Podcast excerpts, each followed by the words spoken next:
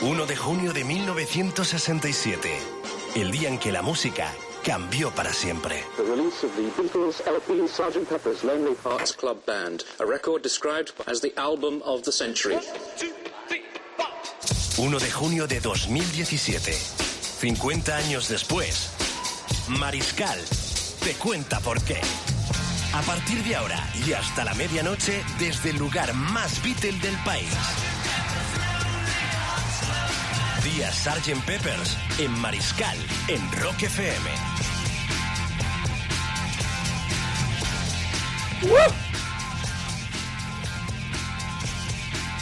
Ahí tenemos la sintonía que eh, precede al saludo a toda la gente que nos escucha en muchos lugares del, del mundo y sobre todo en nuestro país donde habéis estado atento a esta fiesta enorme que hemos preparado para un suceso enorme culturalmente hablando. Hacía yo referencia a eso, que se está celebrando en Madrid una gran exposición que trae gente de todo el mundo sobre la piedad y temor en Picasso.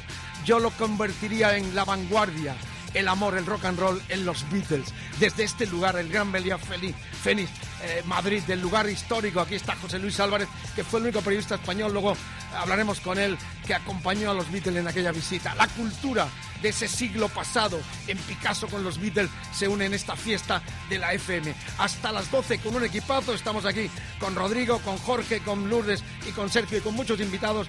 Vamos a hacer un programa que esperemos que disfrutéis tanto como nosotros, que esta es nuestra pasión, esta es nuestro amor, esto es nada más nada menos que Rock FM. Amigas, amigos, ¿qué decir de este disco? Mayo, la historia, un 60 convulsivo, todo el poder de la música. Ellos venían de hacer el Robert Soul y el Revolver, se adentraban en la vanguardia, lo dijeron.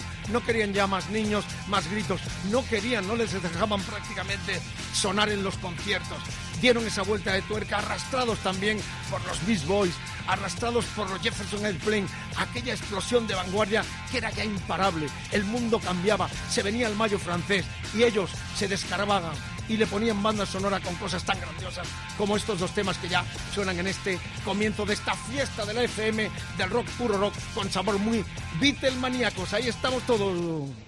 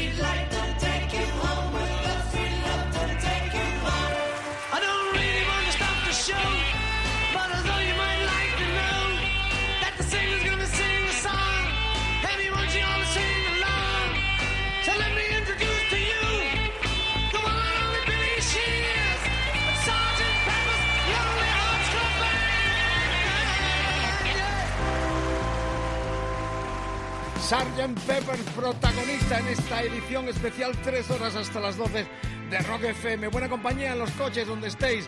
Es el poder de la radio, emocionante, apasionante. Aquí vive esa cultura y esta noche estamos muy contentos desde el Gran Meliá, eh, Fénix Madrid, donde estuvieron los Beatles.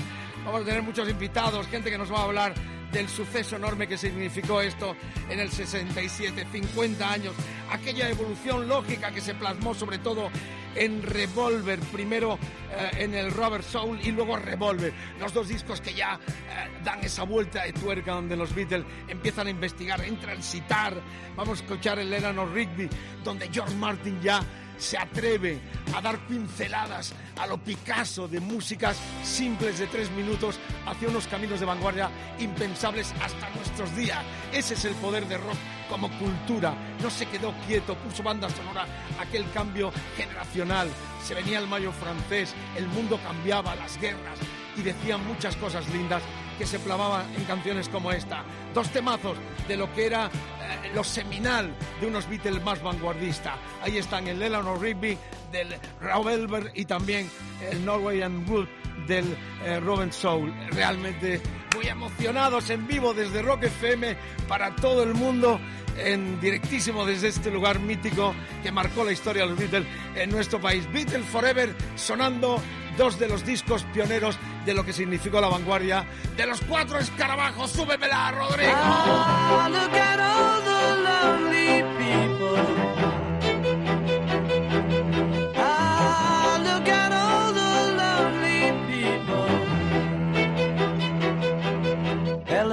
Rigby picks up the rice in the church where a wedding has been. Lives in a dream, waits at the window, wearing the face that she keeps in a jar by the door. Who is it for? All the lonely people. Where do they all come from? All the lonely people. Where do they all belong?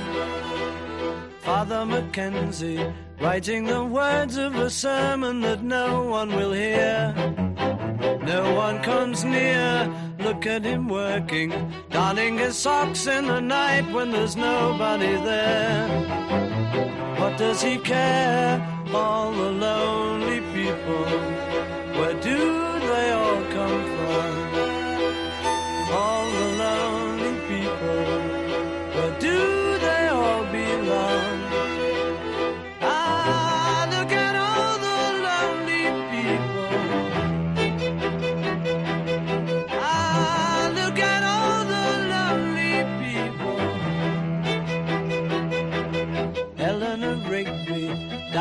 Church and was buried along with her name. Nobody came, Father Mackenzie, wiping the dirt from his hands as he walks from the grave. No one was saved, all the lonely people. Where do they all come from?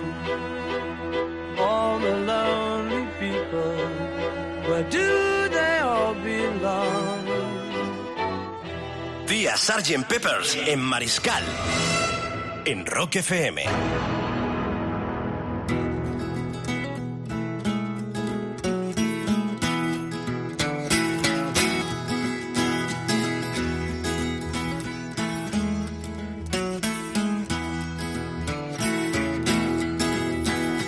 I once had a girl, or should I say,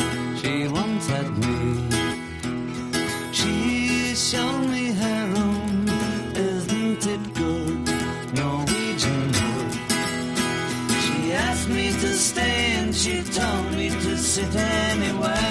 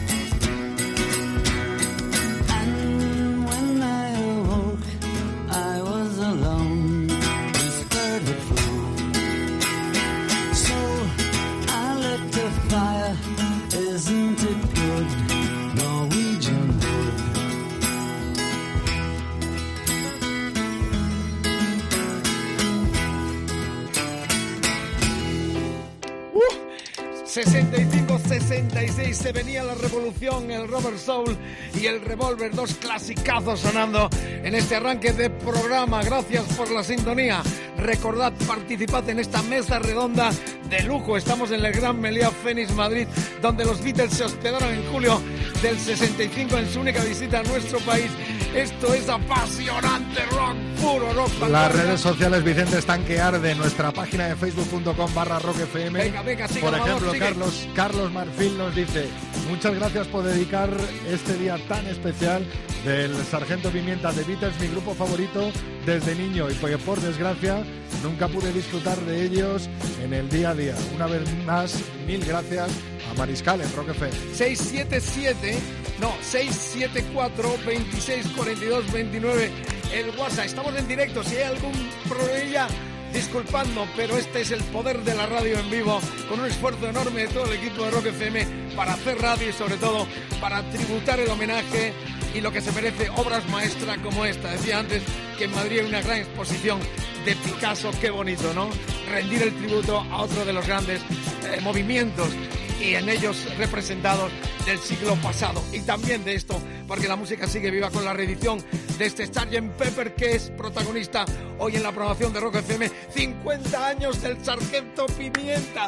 Madre mía, qué noche, qué tarde la de este día, con muchos amigos y muchos invitados. Si conduces, no bebas. Y vamos a recordar, eso es, que no bebas si conduces.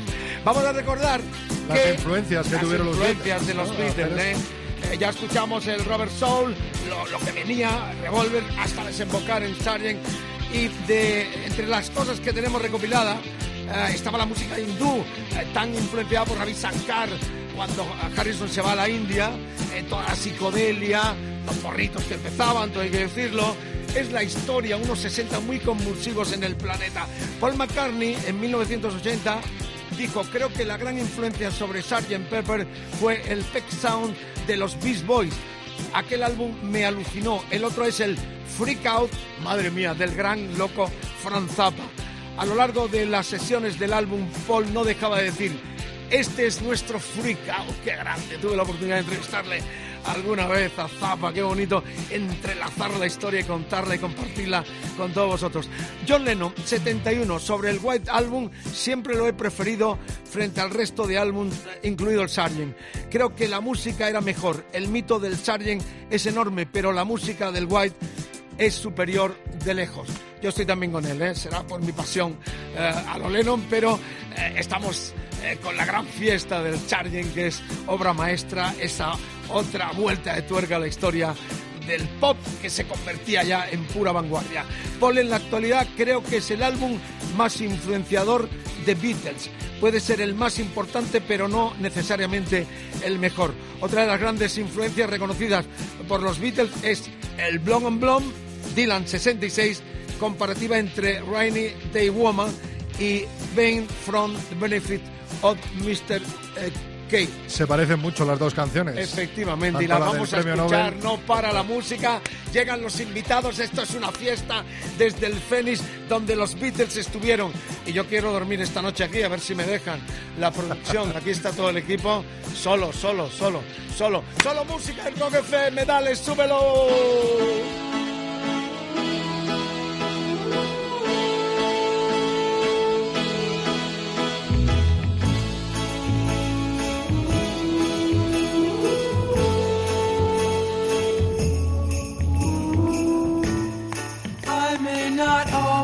Love you, but long as there are stars above you, you never need to doubt it. I'll make you so sure about it. God only knows what I'd be without you. If you should ever leave me, Though life would still go on, believe me, the world could show nothing to me. So what good would living do knows what I'd be without you.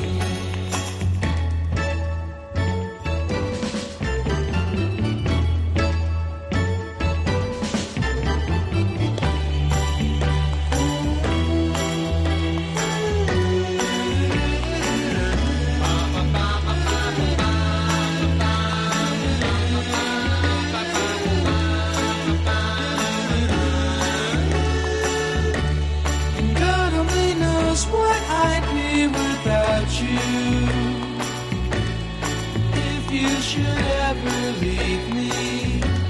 The life would still go on.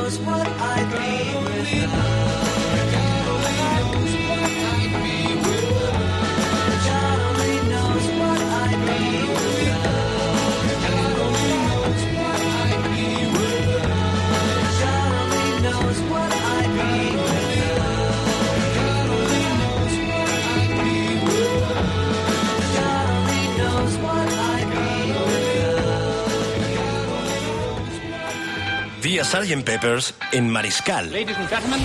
En Rock FM.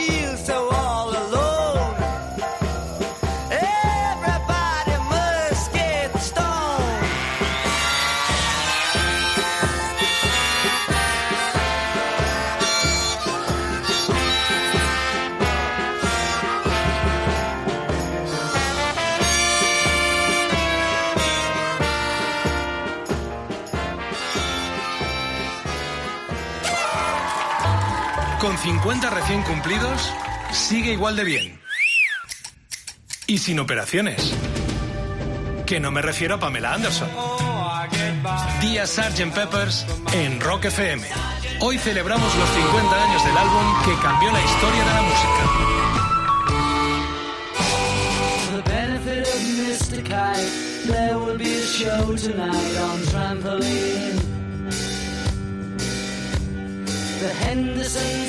Be there. Later, Pablo Bank is there. What a scene! Over men and horses, hoops and garters. Lastly, through a hogshead of real fire. In this way, Mr. K will challenge the world.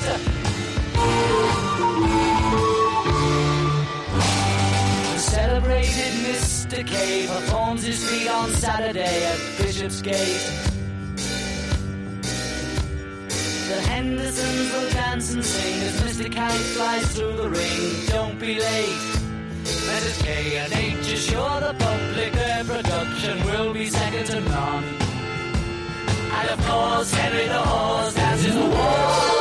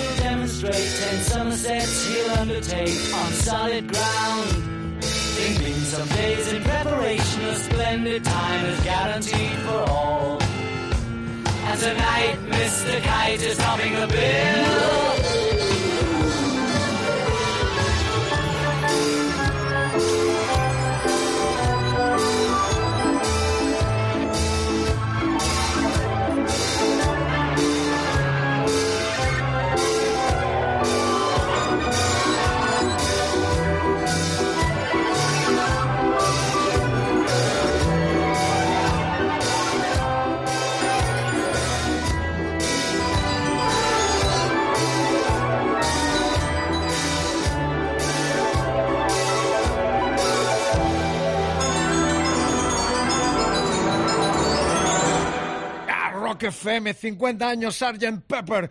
Escuchamos las influencias con eh, los eh, Beast Boys desde Estados Unidos, el eh, gran Bob Dylan y los propios Beatles con otro de los cortes de este discazo, 50 años de esta obra maestra que conmemoramos donde vive el rock. La vanguardia, 24 horas rock, puro rock en todo el planeta. Rock FM desde el gran Meliá Fénix. Vienen invitados dos hombres que estuvieron en las ventas hace 52 años un día 2 de julio, teloneando, abriendo a los Beatles nada más y nada menos.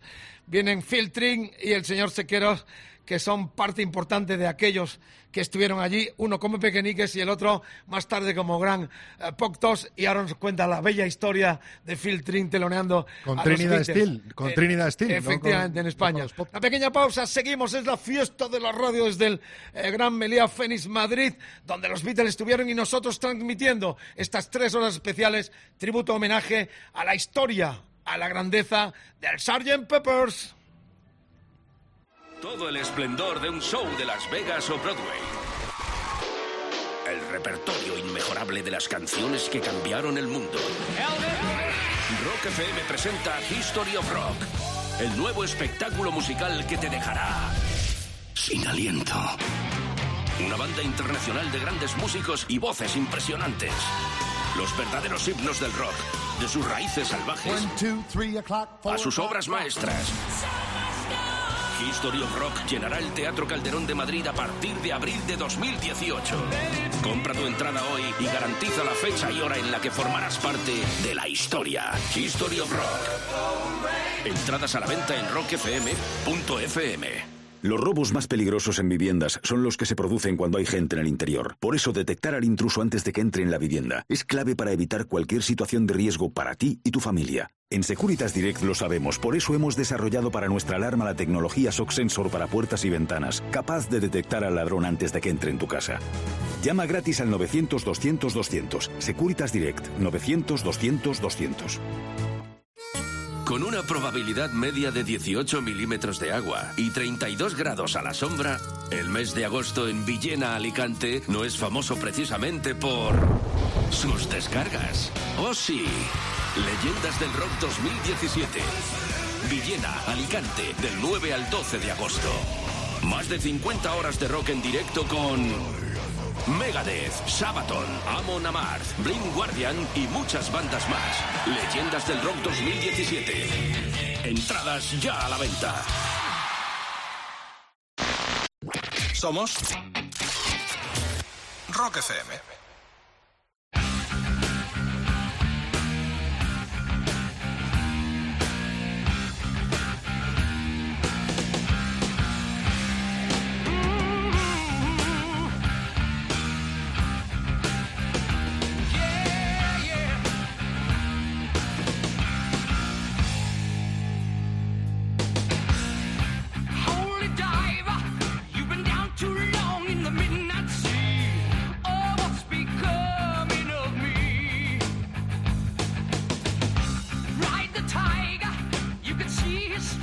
You know he's clean. Oh, don't you see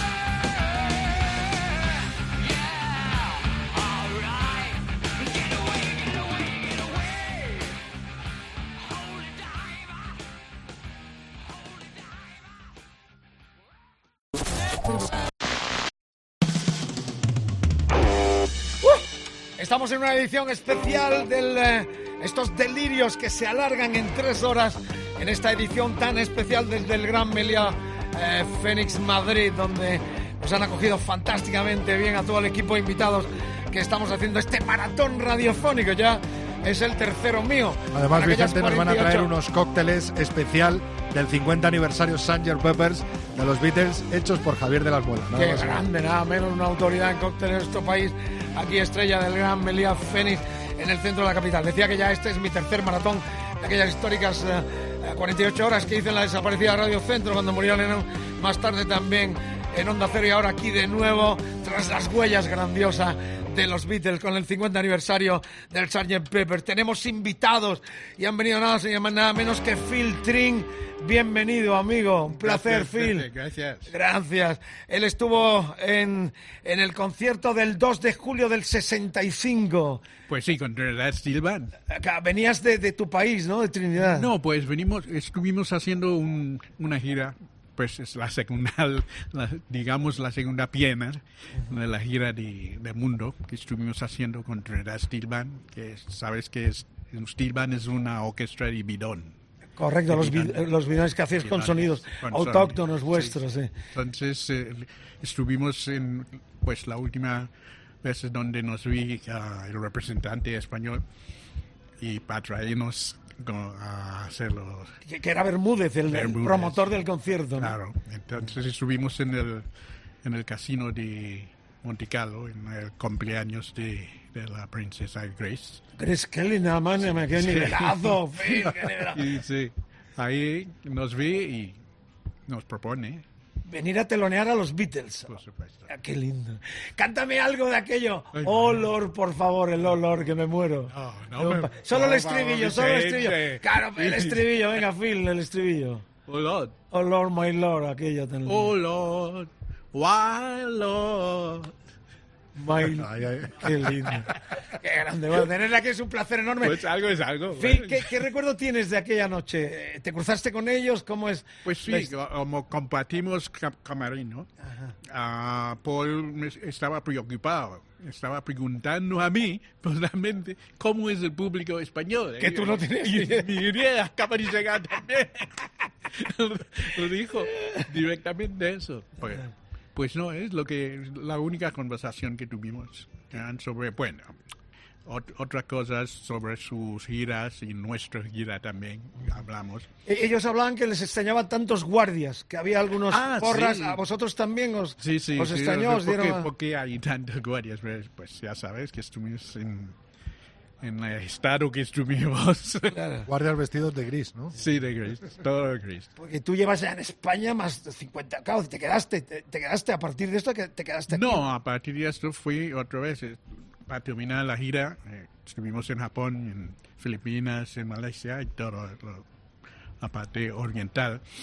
Y en el, me parece que en el 69... Es cuando entra Len Miló, Sí, ¿no? El sí. productor y ya forma Estuvimos Pop en, Tops. en Mallorca, estuvimos en el Tahuamago, me parece que en una sala. En aquel momento, Sí, hasta. Henry llegó a tocar allí en Mallorca. ¿no? Uy, ahí, ahí hemos, ha sido, ha sido telenero de todo el mundo en Sí, ¿no? ¿no? en la actualidad.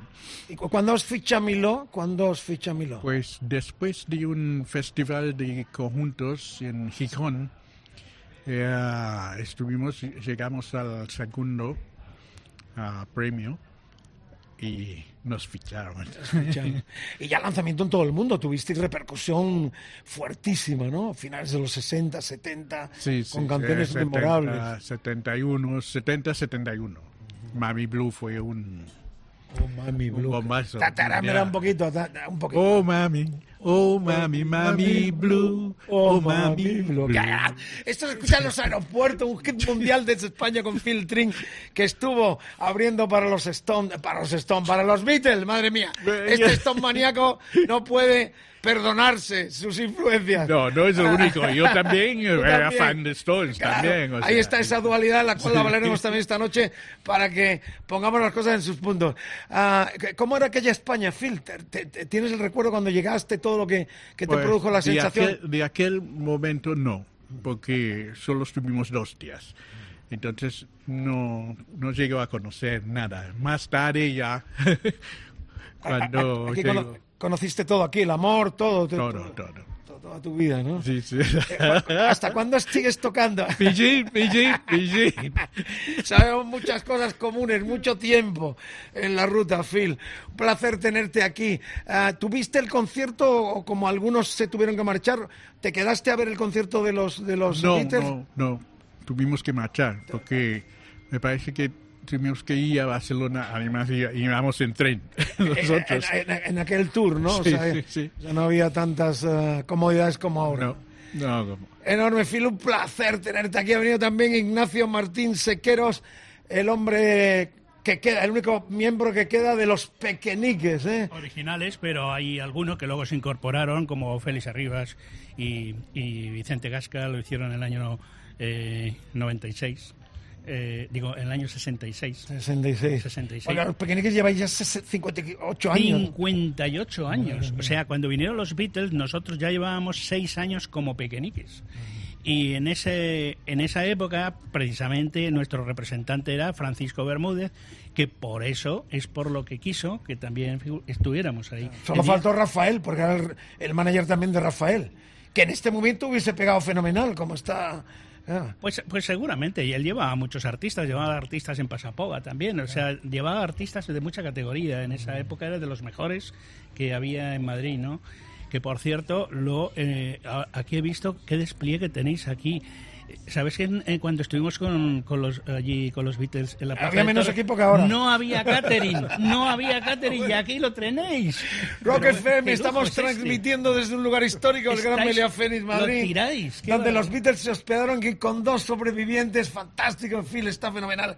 Ignacio, acabas de eh, reeditar el nuevo libro que firmas esta semana en la Feria del Libro de Madrid. Eh, sí, sobre lle- pequeñiques. Llevo tres años con el libro que le hago titular Pequeñiques, su auténtica historia. Llevo más de 4.000 vendidos ejemplares de él y empecé a firmarlo hace tres años en la Feria del Libro, que es cuando salió, y ahora se cumple este tercer año y, y he estado ininterrumpidamente. Voy pasado mañana sábado a las 6 de la tarde en la caseta 254 que corresponde a la librería Salamanca.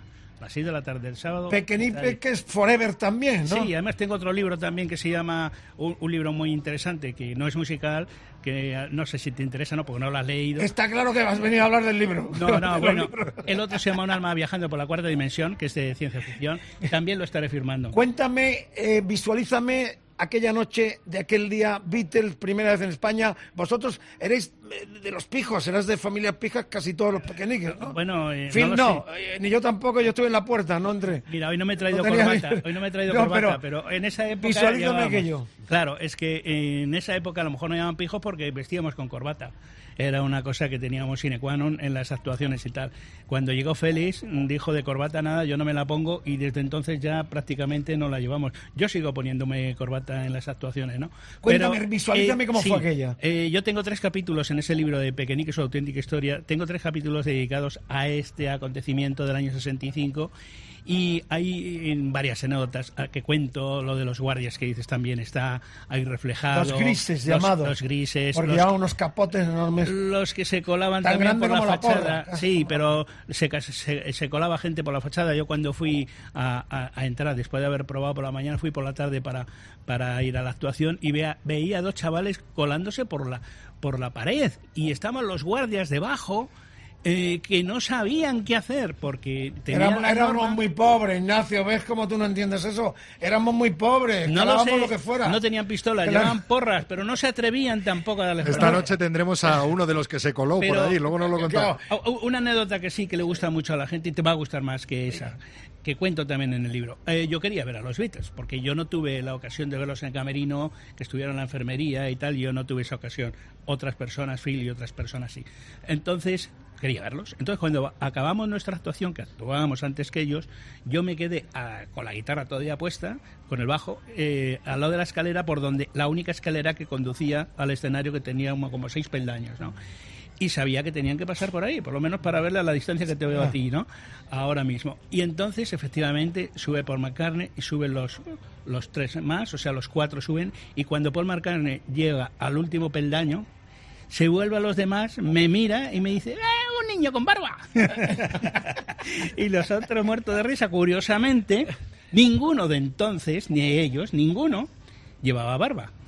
Yo tenía una barba incipiente que me empecé a dejármela el año anterior. a Eras esas ya un fechas. barbudo incipiente, precoz. incipiente y con Eh, cara de crío. No estaba lleno, ¿no? Tu, tu visión No, desde no, el no. escenario del, del ruedo, ¿cómo era? Ah, y, y de las... eh, Bueno, es que yo luego me bajé, yo sí estuve viéndolo. ¿Tuviste luego? Claro, o sea, una vez que ya los vi y ya tomé esa anécdota que te cuento, es tan simpática, que me ha servido para que mucha gente se carcajee de ello y me hace mucha ilusión, pues luego cogí, me fui, dejé la guitarra y me fui a verlos, desde, me estaban esperando con un asiento en el, en el coso taurino, ¿no?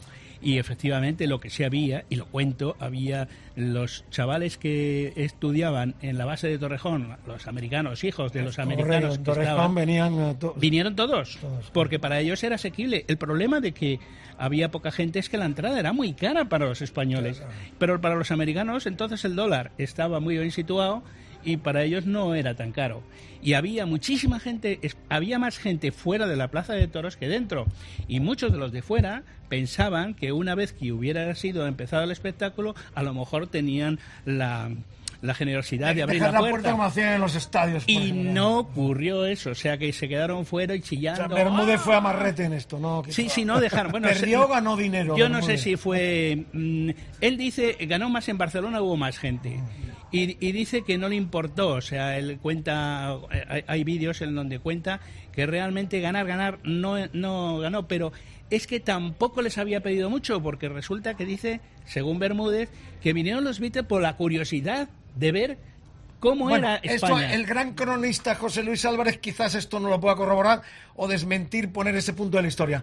Bueno, enorme placer, estamos en vivo, Rock FM, esta es la cultura, testimonio de testigos directísimos de lo que fue aquella visita de los Beatles. Estamos conmemorando los 50 años de una obra maestra y yo decía al comienzo del programa, se está celebrando en Madrid una gran exposición tributo al Guernica, al gran Picasso, con obras de todo el mundo.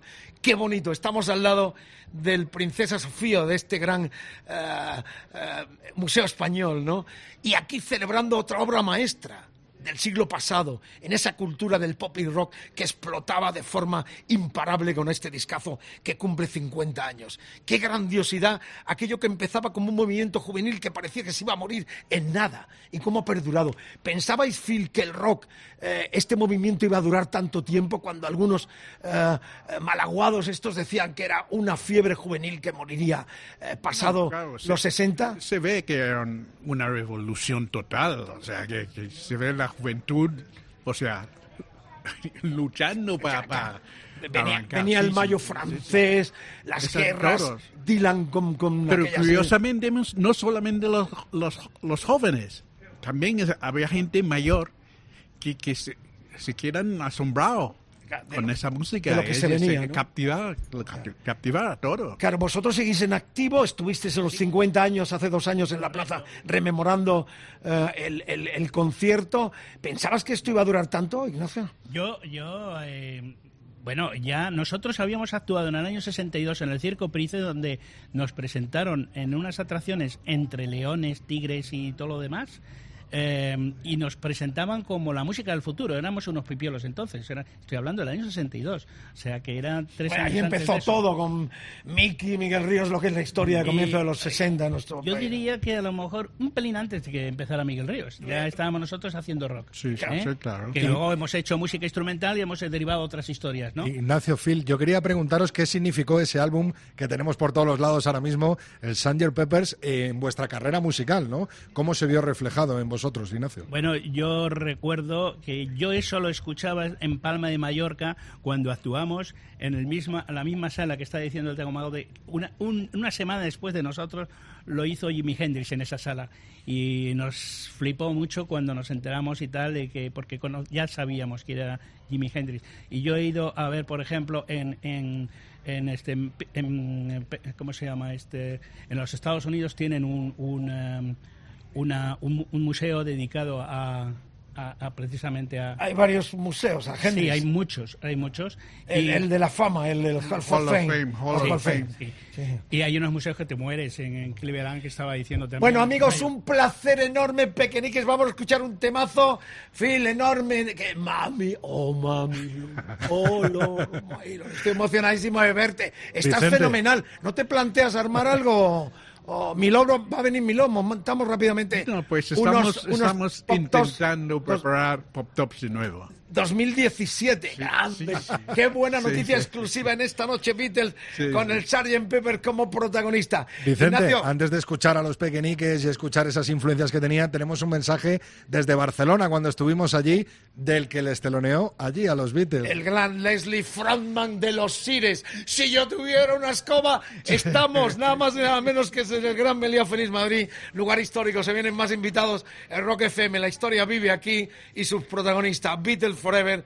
50 años del Sgt. Pepper. Vamos a Barcelona con el gran Leslie. También da testimonio sobre esta obra maestra. Soy Leslie, cantante de los Sirex. Feliz y contento de estar aquí con Mariscal, de estar aquí con todos vosotros, para poderos poner mi granito de arena de poder recordar lo que han significado estos 50 años de Sgt. Peppers en la historia de la música del mundo mundial.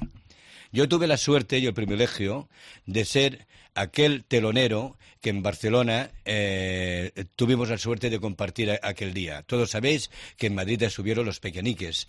Eh, nosotros estuvimos aquí en Barcelona el 3 de julio del 65. Un día memorable donde mm, las voces, el sonido era fatal y no se escuchaba y nos era igual. Teníamos a los Beatles aquí y la gente, todo el mundo cantaba las canciones. Aquello fue una fiesta maravillosa.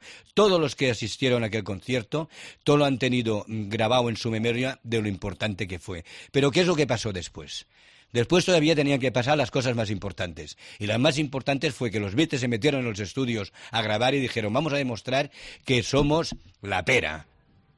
Qué bonito, ¿no? El testimonio. ¿Estáis de acuerdo en esto, no? Es que eso fue en Barcelona, pero en Madrid fue parecido y yo creo que hubo más gente en Barcelona que en Madrid. Sí. Pero en los chillidos y la que bueno, eh, la gente que estaba, los chavales que estos de la base de Torrejón que decía que tal, se conocían las canciones, nosotros también, sonaba horrorosamente mal. Explico en el libro por qué. Y, y no nos importaba porque eran los Beatles. En los Beatles estaba la revolución ya imparable de lo que se venía. Los peludos. Eh, Los, los peludos, los, los, los escarabajos, como decían aquí, ¿no? Con los pelos. Había un tipo en la puerta diciendo que les cortaba el pelo gratis, unas fotos por ahí. Luego La- Álvarez nos contará esos testimonios tan especiales. La mayoría de la gente de España no sabía quién eran los Beatles. Y mucha gente pensaban que era un grupo que tenía mucho éxito fuera de España, pero tenían éxito porque tenían mucho pelo. Eh, Ignacio, vivíamos una época muy especial porque había un dictador que arreaban caña muy fuertemente. Estábamos en una represión que es lógico y, y fue realmente casi una bocanada de aire fresco de la propia dictadura. El merocho está en las hemerotecas. ¿Cómo se consigue que los Beatles Por entren a España? Casi por, por porque le había dado la reina el- el- la orden... eh, el- el- No, eh, yo creo que fue la iniciativa de Frager y Barney, que entonces estaban eh, intentando eh, hacer Fue un ministro español de, de- información y Para la turismo, gente más joven que no. de turismo. Y entonces querían abrir al resto de España, que así empezó el turismo y tal. Por eso, aunque había muchos guardias, por el miedo que tenían, eh, tenían la orden de no hacer ninguna agresividad. O sea, tenían prohibido sacar las porras. Bien, terminamos. Gracias por estar aquí, Phil. Qué buena noticia. Vuelven los pop tops, los pequeños que siguen intactos. Y vamos a escuchar para finalizar este diálogo histórico aquí en directo desde el Gran Melía Fénix Madrid, donde estuvieron los Beatles y donde estamos conmemorando para todo el planeta 952, una hora menos en Canarias, 50 años del Sgt. Pepper. Son los pequeñiques hilo de seda, clásico de clásicos de nuestro pop rock de los 60.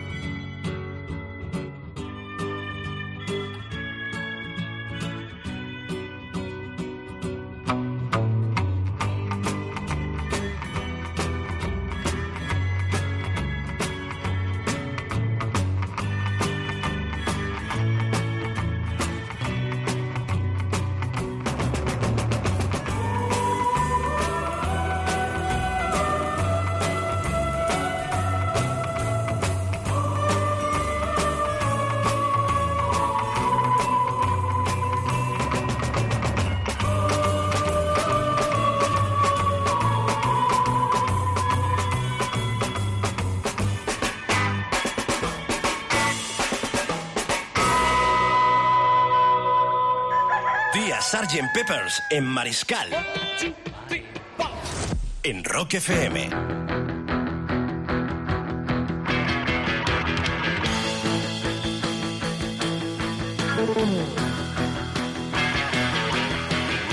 Maldigo mi destino, mi estrella se eclipsó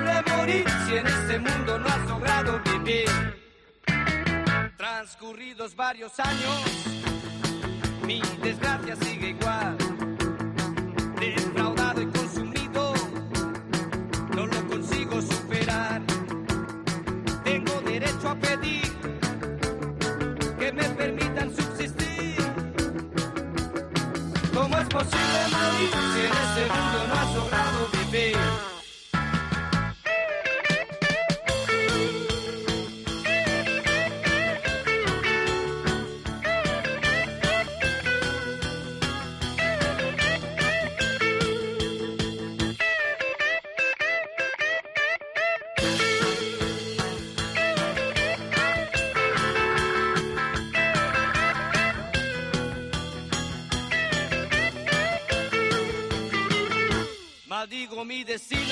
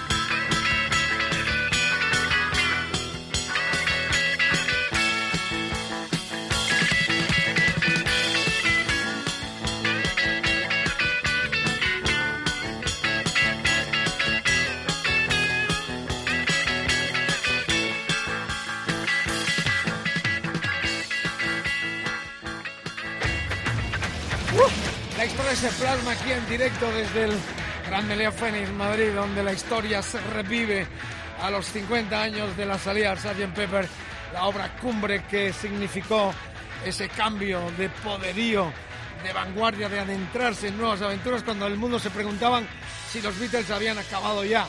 Lo que habían acabado era con aquella explosión juvenil que ya les aburría, no querían más fans porque entre otras cosas casi no se escuchaban en los conciertos, las imágenes, los audios que hemos escuchado, era muy difícil apreciar lo que la banda cantaba con aquellas canciones de poco más de tres minutos que marcaron su historia más popera.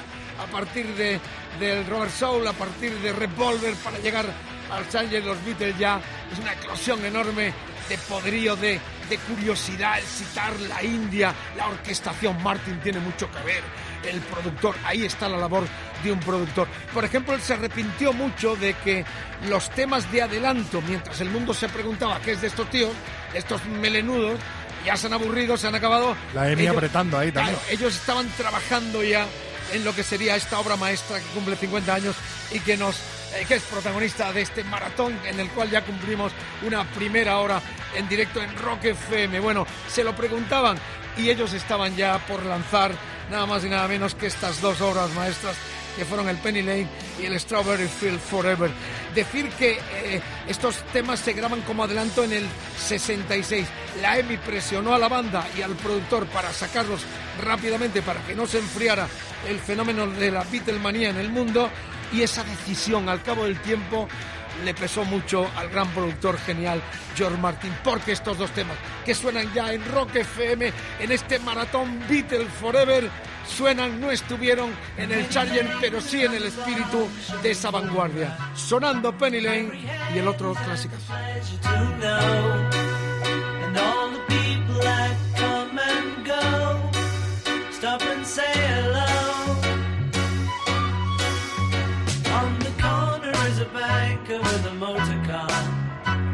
children him behind his back.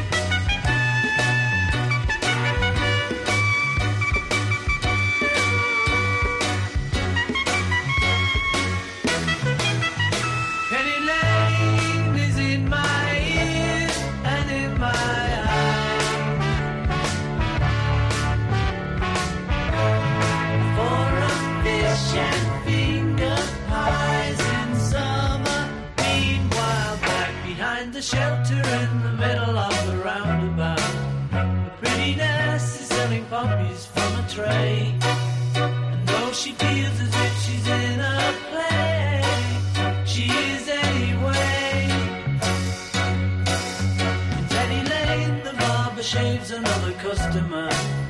We see the banker sitting waiting for a trim.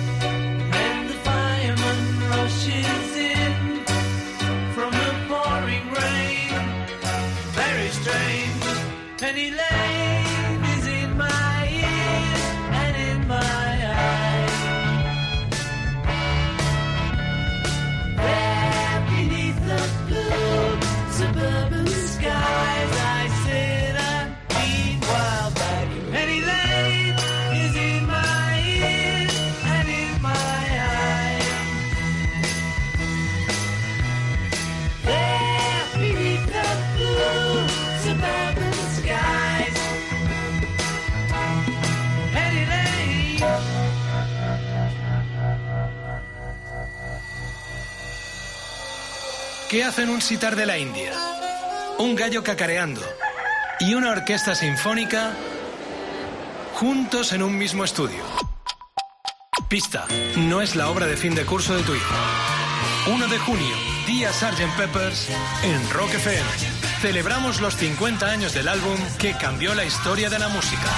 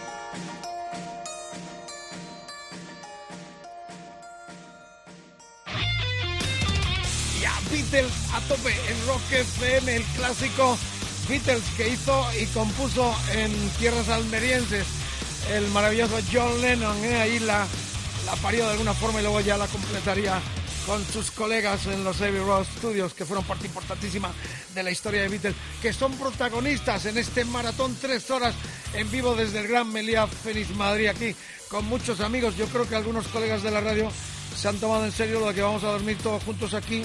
Y aparte de Rodrigo, de Jorge, de Lourdes y, y de también de Sergio, han venido Kevin, ha venido Quique Sintony, ha venido Adolfo. No, va- no vamos a dormir aquí, ¿eh? por si venís después a hacer algún partido especial. Rock FM, una maravilla tener a tantos colegas. Ha venido la radio entera aquí para participar con vosotros y transmitiros todo este espíritu tan Beatlemaníaco, tan emocionados por una obra maestra que yo comparo culturalmente a lo que está sucediendo, decía, a esta gran exposición en torno a la obra eh, del gran Picasso y Guernica, ¿no? Qué bonito que dos culturas como son la música, el pop y el rock se una a la gran obra genial de un maestro como Picasso. Este es el poder del rock. Aquello que parecía iba a ser luz de bengala se convirtió en la explosión cultural urbana más grande del pasado siglo y de esto. Por eso estamos aquí, todo un equipo de gente que amamos la radio, que amamos la música, que amamos el rock y que seguimos contando tantas cosas de lo que fue la repercusión de coetáneos, como por ejemplo en Estados Unidos la Jefferson Airplane, aquella psicodelia de San Francisco. El mundo cambiaba, se gritaba paz y queríamos un mundo mejor como ahora también. Y la música le ponía banda sonora con obras maestras como este Sgt. Pepper que cumple 50 años. Hacían los Jefferson el Somebody to Love, el White Rabbit de aquel discazo, Surrealistic Pilot y también a la vez Jimi Hendrix quedó emocionado. El extraterrestre, Eh, Vicente. claro, él- vino, Hendrix vino de otro planeta, esto sigo totalmente convencido. Hendrix estaba en Londres cuando Chuck Chandler, el bajista de los Animals, los ve en un club de Nueva York y dice, ¿de dónde ha salido este tipo? Se lo lleva a Londres y se produce una conmoción entre todos los músicos. Los Rolling, bueno, Mariano Muniesa viene, el gran historiador, estonólogo de primera que nos va a contar esa historia. Vicente, un tipo capaz de salir el Sgt. Peppers Y a los dos días. y a los dos días coger con los Beatles delante y hacerse una pedazo de versión tremenda que escucharemos ahora. Escucharemos efectivamente también coetáneos en Inglaterra. Era también prácticamente el comienzo con el de Piper at the Gate of Down de los psicodélicos Pink Floyd. Tiempo muy especial. El mundo, el mundo quería avanzar. Había muchas guerras, pero la música con aquel power flower eh, San Francisco, la costa oeste, Europa. El verano Mayo. del amor. Claro, ve- venía el mayo francés, eh, que ya se intuía que iba a haber unos cambios sociales en todos los aspectos, pero la música seguía sonando. Y esto es lo que queríamos un poco plasmar en esta, en esta reivindicación de los 50 años de esta obra maestra. Ya sin más preámbulo, ahí está la versión que hizo en algún momento el loco maravilloso Jimi Hendrix de este temazo del Sgt. Pepper sonando en Rock FM 24 horas. Estamos muy contentos de estar en vuestra compañía y recordad que podéis participar a través del eh, mail mariscal arroba rockfm.fm, facebook facebook.com barra rockfm, twitter rockfm guion bajo es. Y tenemos un WhatsApp para que os enrolléis con nosotros y forméis también parte de esta tertulia sonora de esta gran enciclopedia viva de la hora 24 que hoy se adelantó dos horas más de Rock FM 674 26 42 29 Vicente, ya que has hablado de los coetáneos en Estados Unidos, de esos Pink Floyd que sacaban su primer álbum, tenemos a Mariano Muniesa totalmente para que nos hable de otros coetáneos. Primero- primero no podemos Hendrix. vivir sin ellos. Primero Hendrix, No, ¿no? Yo pondría a los dos juntos. ¿eh? Vamos, pues venga, venga, Venga. ponlo. Dale, dale, dale caña arriba, súbetela, tomador.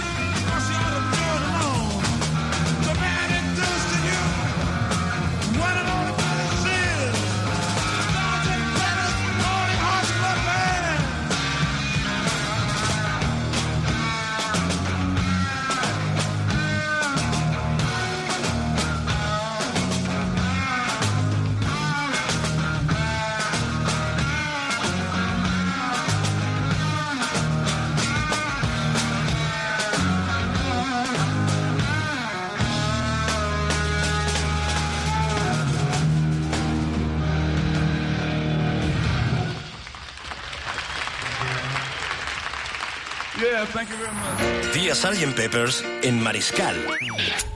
En Rock FM.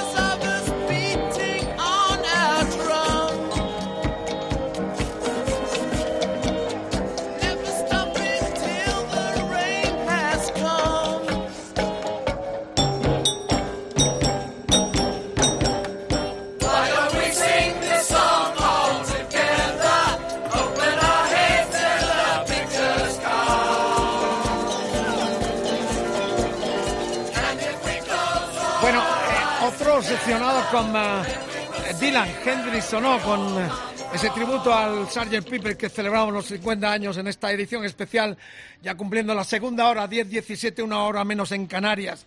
Eh, Hendrix estuvo obsesionado también con Dylan, como los, los Beatles, si no solo hay que escuchar la versión increíble de All Alone de Back Tower, ejemplo claro de cómo una canción cobra una dimensión y se la anexiona el, el que la copia. En el caso de Hendrix, versión impresionante. En el caso de los Beatles está ya Mariano Moniesa, estonólogo, escritor de más de 20 libros, estrella de la radio, colaborador insigne en nuestra Heavy. Eh, ¿Quién copia a quién, Mariano? Porque esto suena al Hare Krishna, al Sitar. ¿Quién copia a quién realmente? Bueno, lo primero, un placer estar aquí en Rock FM. Vuelvo en cierta manera a la que fue radiofónicamente mi casa. Ya se encontró con, Porque me encontrado colega. con Adolfo, yo, yo fui técnico de COPE en los años 80 e hice Imagina Rock en los 90, con Qué lo cual es un gustazo estar aquí, ¿no? Vamos a ver, no, yo, yo es que creo que no hubo copia realmente. Lo que hay, vamos a ver, Rolling Stones y Beatles son dos grupos que por venir de una misma escuela musical tienen una evolución paralela. Claro, estamos Entonces- hablando del Sargent. eh, sí, sí, de. Julio, y de, y de Majestic. claro, Sí, claro, junio del, del seis meses de distancia cuando salen el-. Ajá. Lo que ocurre es que, digamos, claro, una cosa es cuando se edita el disco y otra cosa cuando el disco se está concibiendo. Puede pasar mucho tiempo y, de hecho, pasó mucho tiempo desde que los Rolling Stones graban el Majestic a cuando sale por dis- desacuerdos con la compañía, problemas con las portadas, porque lo que sí es verdad es que no hubo copia, pero los Stones sí que hicieron una portada para The Saturday Majestic Request que era una reacción a la de los Beatles. De hecho, hay un, hay un disco, yo lo comentaba antes con algunos compañeros, hay una edición muy limitada que yo conseguí un ejemplar que me costó carísimo, de la famosa portada del Majestic con el holograma, que cuando se mueve la foto, las caras de los Stones cambian y se ven las caras de los Beatles. Qué bueno. Claro, Sí, sí. porque no había tanta rivalidad. De hecho, colaboran. Los, Exactamente. Les dan una canción los... eh, El primer single que graban los Stones, la cara B es Ah, I bueno, Wanna Be Your Man, que, que es lo Lennon. McCartney, exacto, sí, sí. Entonces eh, corriente el que colaboraran. De hecho, van a la Había una fiesta. rivalidad pactada, es decir, yo sé, cuando estaban grabando singles, llamaban unos a otros, oye, ¿cuándo tenéis vuestro single? ¿La semana que viene? Bien, pues nosotros, para no coincidir, lo sacamos después. Y así, con lo cual realmente había, hombre, por supuesto, una competición creativa, sí que había, es lógico. Pero yo, en este, en este debate histórico de quién copió a quién, yo lo que creo es que los dos, en ese momento, son músicos, eh, son gente que absorbe las mismas influencias. Claro, pero estaba Brian Jones. Claro. Hay que olvidarlo que es el, Exacto. es el poco el, el Harrison también, ¿no? Justamente. El curioso, Sí, el que no quiere quedarse, eh, busca ese mestizaje. Claro. Con Brian Jones ocurre una circunstancia. Como él no va a componer canciones, porque haya habido, digamos, un pacto implícito según el cual Andrew Lloyd Oldham exige que los compositores sean Mick Jagger y Keith Richards, entonces él, para buscar su lugar en el grupo, hace un poco el papel del experimentador. Dice, bueno, yo no compongo canciones, pero a las composiciones de Jagger y de Richards les añado pues toda mi creatividad. Él, que era un músico efectivamente muy inquieto, que había estado, había viajado por Europa, ya en esa época empezaba a ir mucho a Marruecos, conocía mucho la, la etnia de Asia, de África. y- Ahí va. bueno, pues incorpora todo eso, ¿no? Hay una leyenda que dice que a John Lennon le molestó mucho que metiera el Sitan en Painted Black porque decía, eso sí me lo copió de Norwegian Wood. Brian. Jones siempre lo negó, ¿no? Mira, eh, un apunte que nos hace Emilio Gil es que en esta portada del Sanger Peppers, en la niña que tienes a mano derecha, tienes Sí. ahí justo el disco, Ajá. pone Welcome de Rolling Stones. Sí, exactamente. Lo puedes leer en, en la camiseta de la niña. Bueno, pues viene el próximo invitado, Premio Nacional eh, eh, en Arte, en Creatividad, el gran eh, Emilio Gil. Terracín. Aquí va a estar con nosotros y nos adentramos en uno de los grandes secretos, esta portada histórica que fue tan copiada, tan imitada y Sí. hasta el Vilella me ha hecho un montaje a mí con un, con un Ya lo he visto, con mi careto que me voy a llevar para que lo vean mis nietos cuando sea mayor, porque uno todavía le queda mucho recorrido en esto. Por supuesto que sí. Más que a los Stones. bueno, Mariano, un placer enorme, gracias. El placer ¿eh? es mío. Pequeño corte, seguimos en esta eh, edición especial del Maratón Beatle desde el gran Meliá Fénix. Esto huele a Beatle, está Álvarez, hay más invitados. Y en unos segundos, eh, Vicente, medalla de oro al mérito en las Bellas Artes 2015. Emilio Gil. Me faltaba ese punto importante. Ahí es nada, ¿eh? Hemos visto con los Reyes y todo, una autoridad máxima. Empezó conmigo en la radio en el 67 pinchando esto y a los dos, luego lo cuenta. Por si acabas de salir de un refugio nuclear y te has perdido el último medio siglo, sí, sigue siendo noticia. Por algo será, ¿no? 1 de junio, Día Sgt. Peppers en Rock FM. Celebrando los 50 años del álbum que cambió la historia de la música.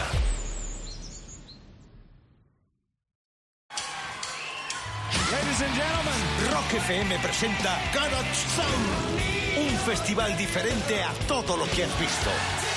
Dos días de rock con las actuaciones únicas en nuestro país de The Darnex. Extreme, Ugly Joe, Terror Vision. Y muchos más. 14 y 15 de julio en el Auditorio Miguel Ríos de Rivas, Madrid. Garage Sound, rock en directo sobre el escenario. ¡Eh! Y también American Cars Freestyle, motos custom, arte sobre ruedas. Entrada ya a la venta en garagesoundfest.com. Como una moto nos vamos a poner a nivel.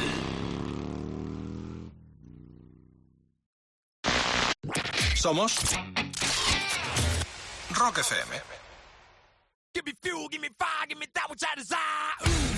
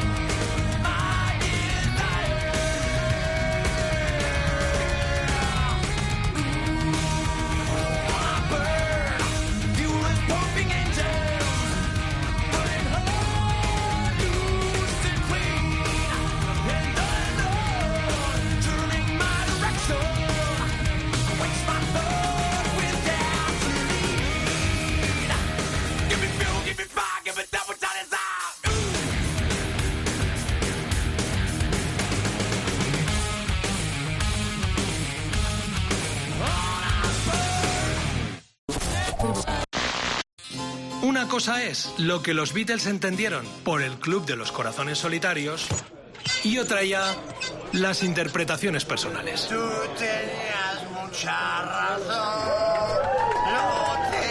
Caso. Día Sgt. Peppers en Rock FM.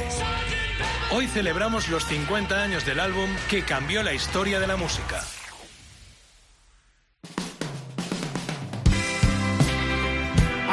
Amigos, qué placer. Esto es Radio es FM. Es la pasión, el amor por estas músicas. Difícilmente se puede hacer una radio de este tipo si no se ama este movimiento. Si uno no lo vive, lo siente. Es el poder de la comunicación, del arte, eh, a lo grande. Es lo que decía antes, ¿no? Músicas que parecían que iban a ser precederas, que eran pompas de jabón, se convirtieron en parte muy importante de la cultura destacando esto de nuevo porque me gusta. Cerca de aquí se expone el Guernica, Picasso, toda su grandeza. Y qué bonito que estemos celebrando los 50 años de una obra genial que tuvo también en el apartado artístico, en lo que la portada se refiere, una repercusión enorme en todo el mundo. Hemos traído de nuevo, porque ya casi es un habitual en nuestra radio, al Premio Sí, hay que Nacional hacerle fijo, ¿eh? a las Bellas Artes en nuestro país, el gran Emilio Gil Cerrocín, eh, que ha venido con su premio, con su background, le vemos constantemente con muchas evoluciones, con sus colas. Emilio, bienvenido, gracias por estar de nuevo en Rock FM. ¿eh? Yo estoy aquí feliz, feliz, feliz. Bueno, en el 67 éramos compañeros de viaje en una pequeña aventura radiofónica de cuatro eh, colegas de aquel tiempo que nos embarcábamos, cada uno siguió por su camino y nos encontramos para hablar de, de esto, ¿no? De lo que nos gustaba. Esta portada la, la tiene todo el mundo en la cabeza, se ha reproducido tanto. Eh, cuéntanos un poco la, la- la historia, porque a ti no hace falta preguntarte, eh, hay que preguntarte directamente de esta portada, ¿no? Si me dejas de tomar es que hago una pequeña Lo que es tu radio. di- digresión. O sea, hace un justo un año actuaba Paul McCartney en el, en el estadio del Atlético de Madrid. Yo estuve con mi hija de 16 años. Y esa sensación de, de un relevo generacional con respecto al amor a los Beatles me parece que es, vamos, es lo mejor. Porque yo estoy aquí por hablar de la portada, pero también porque soy un, vamos, un, me han acompañado toda la Has vida. o sea, crecido he con crecido- esto y he los crecido has pinchado en tu faceta como hombre de radio. Yo me acuerdo a los 14 años, o sea, llegar a casa por la noche cuando la televisión aquí ya en blanco y negro de, de Franco y en, en unos espacios que había para cuadrar los, los tiempos, que se llamaban minutos musicales, de pronto salían unos chavales con el pelo relativamente largo, tocando en blanco y negro desde no se sabía dónde, y que eh, a base de mirarlos y de decir, bueno, ¿y esto de dónde ha venido? Como lo que, lo que decías antes de Jimi Hendrix, ¿no? ¿De dónde ha venido esto? ¿no? Pues eran los Beatles y ahí nació una pasión. El- el- esta portada, eh, Emilio, marca un antes y un después, absolutamente, porque aquí meten, en este collage, meten todo lo que era actualidad. Eh, recuerdas un poco los personajes, lo que, lo que Sí. este, porque tú eres también muy amante del collage, por esto te han dado el premio nacional el del 2015. Eres muy amante de exponer estos collages. Ese es un collage, eh, Sí, realmente. sí. ¿no? Eh, hombre, eh, un el collage es posiblemente la técnica artística más propia del siglo XX. David Hockney, un gran pintor pop también, eh, británico, dice que es eso, que es el estilo propio del siglo XX, que dice muchísimas cosas, ¿no? Entonces, eh, Paul McCartney encarga a un dealer, a un marchante eh, londinense que se llama Robert Fraser, le encarga que busque un artista para hacer la portada de su siguiente disco, de Sgt. Peppers. Y entonces el Robert Fraser se pone en contacto con Peter Blake y entonces le encarga la portada. ¿Quién era este Peter Blake? Peter Blake era un, un estudiante del Royal College of Art, ya con una cierta carrera, que había tenido alguna- algún premio incluso, y que de pronto se le, le- le- le- cae el, el encargo de su vida, ¿no? Y entonces, o sea, efectivamente, o sea, en vez de hacer una portada al uso, hombre, ah, tú estás hablando mucho de, de Picasso y de, y de tendencias en el, en el arte, ¿no?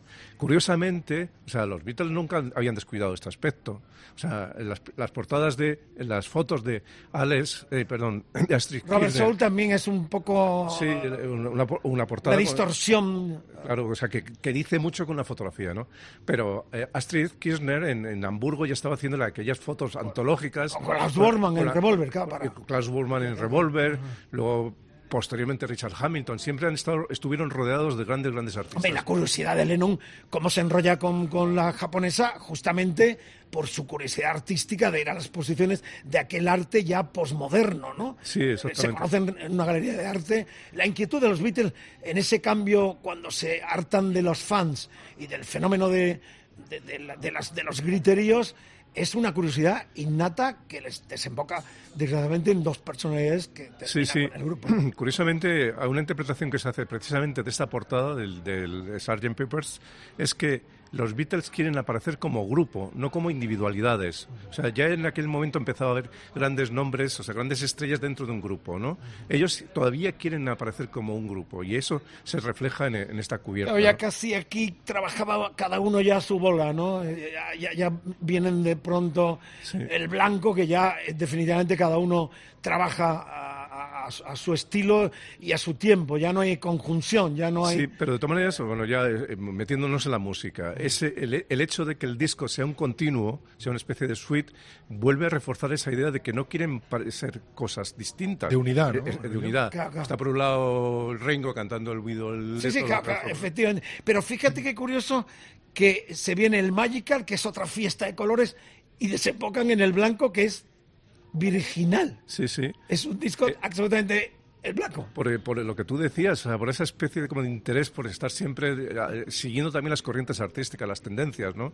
Hombre, el disco este es que es una maravilla, está cubierta, quiero decir, no, no el disco por supuesto, pero la cubierta es colas con 88 figuras humanas en la que están ellos en persona, pero están también las reproducciones suyas en el Museo de Madame Tussauds, en de la- la- el, mu- el Museo de Figuras de Cera, eh, está ahí Dylan, está eh, eh, Marlon Brando, está Tony Curtis, está Marilyn Monroe, está El gordo y el flaco. el gordo y el flaco. eh, hay eh, toda ese- esa especie de, de guirigay de personajes que hay en la... Está la muñeca que dice Welcome to the Rolling Stones. o sea, Efectivamente, sí, eh, casi es como que no, una- no- no hay, no, vamos, no sobra una pieza en esta, en esta cubierta. Las letras, eh, las letras también tuvieron esa peculiaridad muy a los San Francisco, ¿no? Movimiento hippie, ¿eh? todo, todo lo que eh, fue las, aquellos pósters del Fillmore de San Francisco, toda aquella cultura hippiota de, Las flores. de los 60, flores en el... Sí, yo creo que más en la vestimenta que en este caso que en la gráfica. O sea, eh, hay- ¿La eh, gráfica no- no te parece tan bien el, No, el Sgt. Peppers o...? No, no, no, no, no tiene, más no, simple. tiene, no tiene relación con la gráfica de, de la costa oeste, ¿no?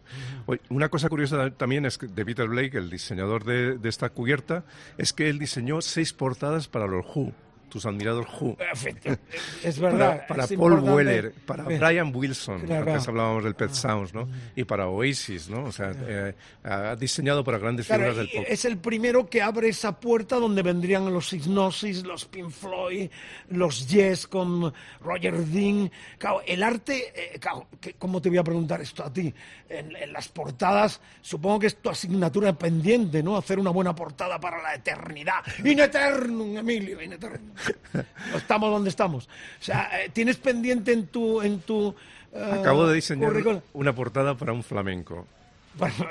Bueno, yo, yo diseñé portadas para... No será una recopilación del Fari, para, para- para Enrique Morente. No, no, una figura nueva, emergente. Ah, Eh, Pedro Garrido, el niño de la fragua. O de- sea que- Un jerezano de, de raza. ¿Y vas a meter algún matiz de No, Sgt. no, Peppers? es, no? eh, voy a meter el, la- el mismo espíritu de Peter Blake. Una cosa absolutamente rompedora. Nada de... Se están dando primicias en estas tres horas. Peter Forever desde el gran Melia Fénix, donde ha venido el Premio Nacional eh, Emilio Gil a estar con nosotros y destacar lo que fue esta portada tan imitada, tan, tan realmente reproducida en tantos lugares y que marcó también parte importante de aquella contracultura que significó este disco que celebramos 50 años. Emilio, deseando ya ver esa portada Blake, eh, ¿cuándo sale? Pues está en, está cocinándose, o sea, ya Está- haciéndose libreto. ¿Pero ya la has de- parido? Sí, sí, ya está parida. O sea, ¿has fumado droga? ¿Has tomado marihuana o algo como hacían No, estos? en, o- en- en mi vida he fumado nada. Bueno, y te saldrá una obra de arte también. Ni siquiera No estoy fomentando la droga, digo, en aquel tiempo lo lógico, Emilio, ya sabes lo que había. Sí. Mucho LSD también, estamos envueltos en una nube que Luz, Lucy tú lo estás haciendo sin nada. Lucy in the Sky with Diamonds. ¿no? Carajillo, cualquier cosa de eso que también te incita mucho. Un placer tenerte, Emilio, gracias. ¿eh? Gracias a ti. Vicente. Dos temazos, ¿dónde vamos? Llegó Alain Miló, enorme, qué poder. El George Martin francés españolizado Con va a un estar... disco debajo del brazo del 67 Qué grande. del Sgt. Peppers. Ahí en nada, ¿eh? Bueno, Emilio, un placer. Estamos en Rock FM, estamos ya en el Ecuador de estas tres horas, emocionados, viviendo los 50 años del Sgt. Pepper. obra maestra de nuestro tiempo, la portada, los cortes y dos temazos que suenan ya a continuación para que juegues con, con los tuyos a ver si aciertas dónde estaban colocados estos dos temazos que suenan ya de este eclecticismo sonoro que significó la consagración, el cambio definitivo, un antes y un después para los cuatro Beatles Forever.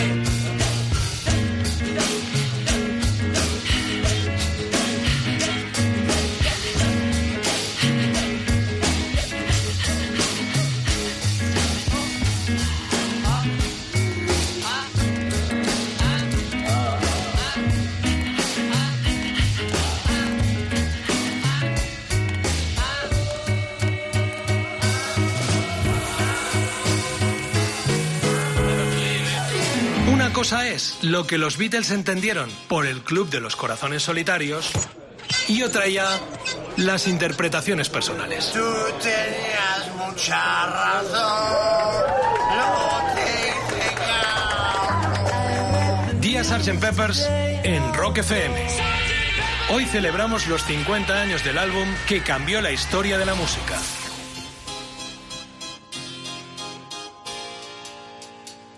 I'm fixing a hole where the rain gets in and stops my mind from wandering where it will go.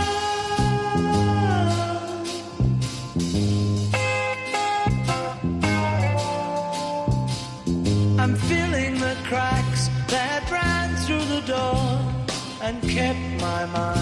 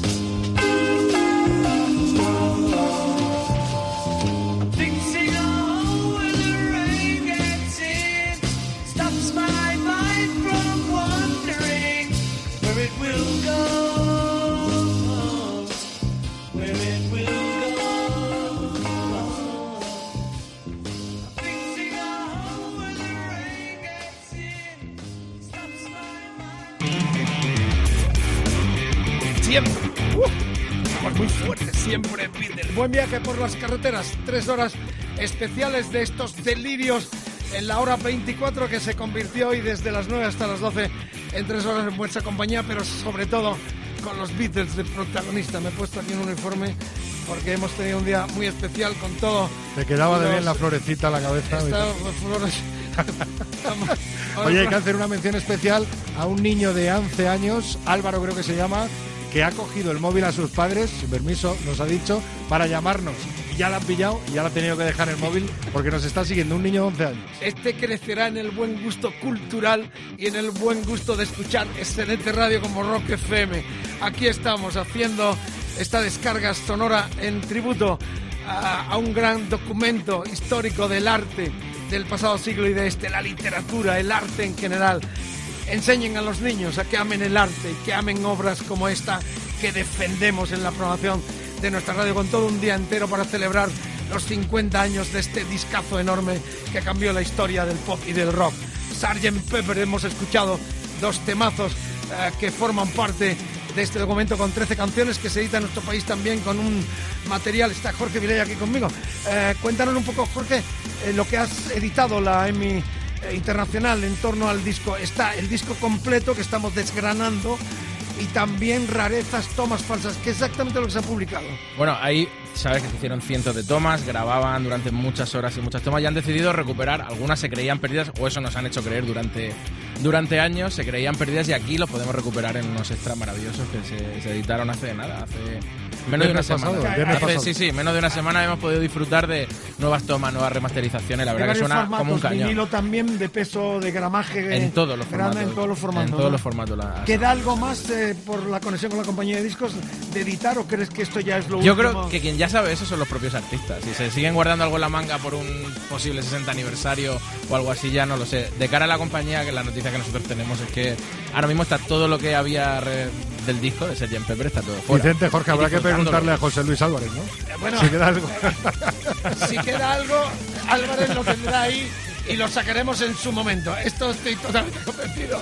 Bien, ha venido mi amigo también Adrián Bogel que se une a esta visita aquí en el, eh, Gran Melía Fénix de Madrid, donde estamos transmitiendo, donde los Beatles, recuerdo, estuvieron pasando dos noches de aquella primera y única visita en eh, julio del 65 a Madrid y Barcelona. Rock FM, todo el país pendiente. Muchas gracias porque tenemos una repercusión enorme de este maratón radiofónico. Hemos escuchado eh, nada más y nada menos que el Rita. Rita y el Fixing a Hole, que es el tema polémico que se habló, que ese rellenado agujero eh, había connotación de droga, pero McCartney lo dejó claro muchas veces de que era simplemente una cuestión doméstica para arreglar una chapuza Totalmente. quedó en el aire también por el tiempo en el que se produjo esa simbiosis un tanto eh, ambigua de una letra que siempre va a tener eh, varias interpretaciones, como se ha venido dando. Y la tal Rita Mariscal era un agente de policía que multó a McCartney en los estudios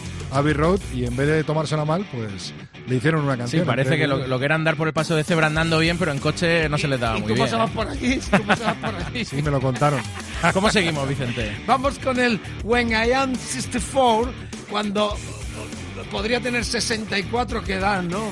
Yo creo vivían tan rápido y tan, tan a tope que yo creo que se lo cuestionaban. Claro, Eran tan jóvenes, llegaremos. Cuando, cuando lleguemos a los 64, Claro. Jorge, Vicente y yo, Ya, eso pues ya lo contaremos, ¿no? Vosotros primero. Un viejo tema de los eh, tiempos de la caverna de Liverpool, eh, principios. eh, eh, haberlo lanzado, lo lanzaron. ¿Cómo es la historia, Jorge? Cuéntamelo. Sí, lo- vez del Strawberry Field Forever, ¿no? Lo recuperaron y esta fue como la primera canción que compuso Lennon para el disco. Ajá. Es decir, tengo esta, arrastro esta idea para lo que es estético por, por comenzar por algo, por empezar por algún por algún pie, pues trajo esto que lo tenían de la época de The Cavern. Este One, When I'm 64 es de McCartney, que la rescatan de los tiempos de The Cavern, y el Good Morning, Good Morning es la, La que compone Lennon, Lennon, la para la. Correcto, que esto también tuvo interpretaciones de alucinaciones y al final dice que era el anuncio de los Kelos, que en aquel tiempo está Kevin Nain, no sé, que empezaba en la televisión británica, hacía Good morning, good morning, good morning, good morning, y era el anuncio de los Kelos, ¿no? Y ahí se inspiró, fíjate, las interpretaciones que a veces se da de las canciones, el esoterismo, el pasotismo y al final El era, mito, ¿no? era el anuncio de los Kelos que le inspiró a Lennon este tema que ya suena también en estas dos canciones. No para la música, Beatles Forever, seguimos en directo desde Gran Melia, Fénix Madrid con todo el equipo de Rock FM acompañados, disfrutarlo. Esto es histórico también para nosotros. 10.47, una hora menos en Canarias. Siguen sonando los Beatles, Lucy en los cielos, nosotros aquí en la tierra. Siempre el Rock FM, dale caña, domador.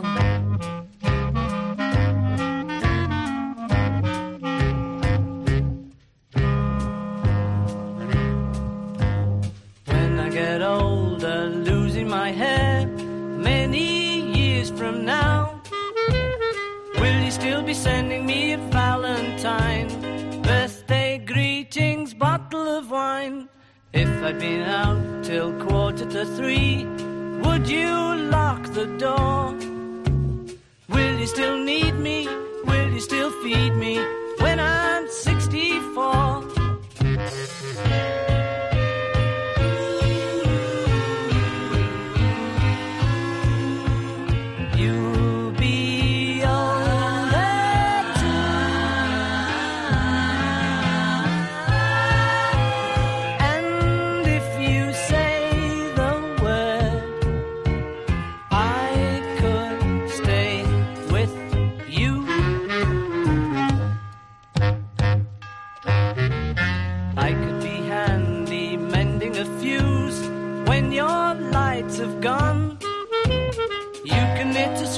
By the fireside.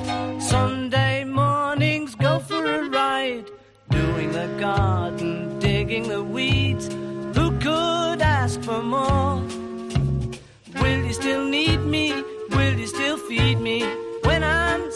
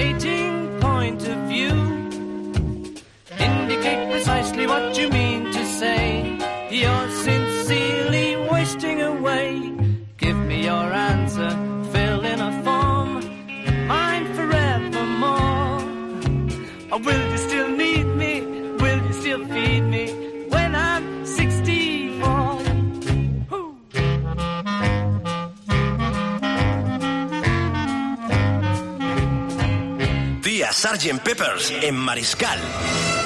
En Rock FM.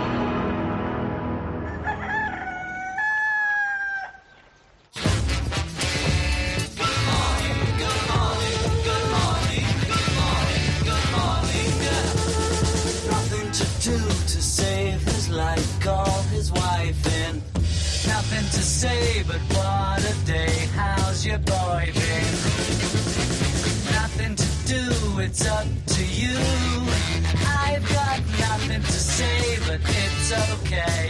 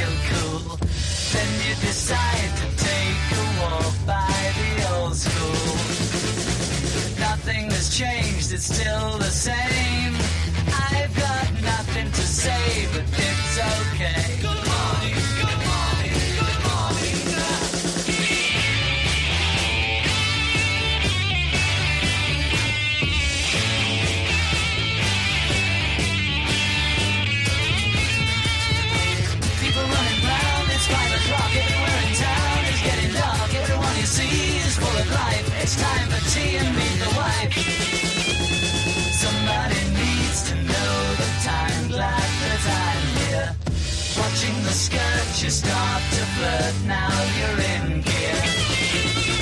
Go to a show, you hope she goes.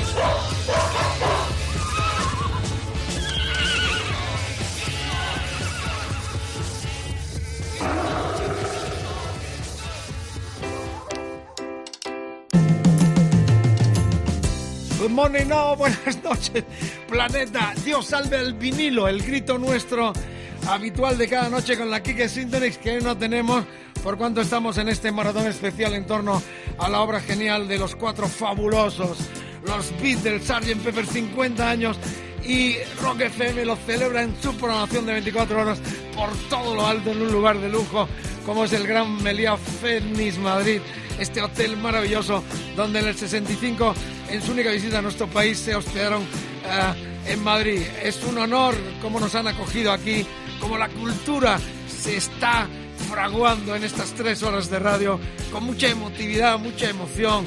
Viene una visita también genial. Escuchamos el Little Rita y el Good Morning, Good Morning. eh, este que eran el corte 11 y 12. When I'm 64 y Good Morning, Good Morning. Good Morning, efectivamente, era lo que hemos escuchado. Estamos desgranando todo el disco en vivo. Estaba preguntándome a Len Miló, estamos en directo, claro que estamos en directo con muchos amigos aquí en un rincón, por cierto, que el mismo hotel, hay unas vitrinas, eh, no sé si Lourdes lo está cogiendo, eh, luego lo mostraremos, donde hay fotos de los Beatles, recuerdo de la visita. De hecho, están las tres habitaciones que en un momento determinado vamos también a visitar con José Luis Álvarez, que fue el único periodista que estuvo con los Beatles en esa habitación para su revista entonces eh, Fonorama. José Luis está y vamos a ir hasta la habitación.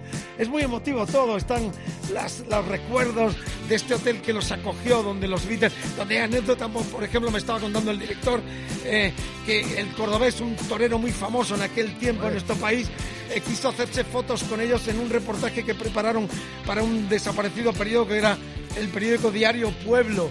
Se presentaron aquí, por lo visto, a Richard Lester, el productor eh, fallecido de los Beatles, le gustaban mucho los toros y a alguien se le ocurrió la idea de hacer una película porque en aquel momento el cordobés era una figura mundial.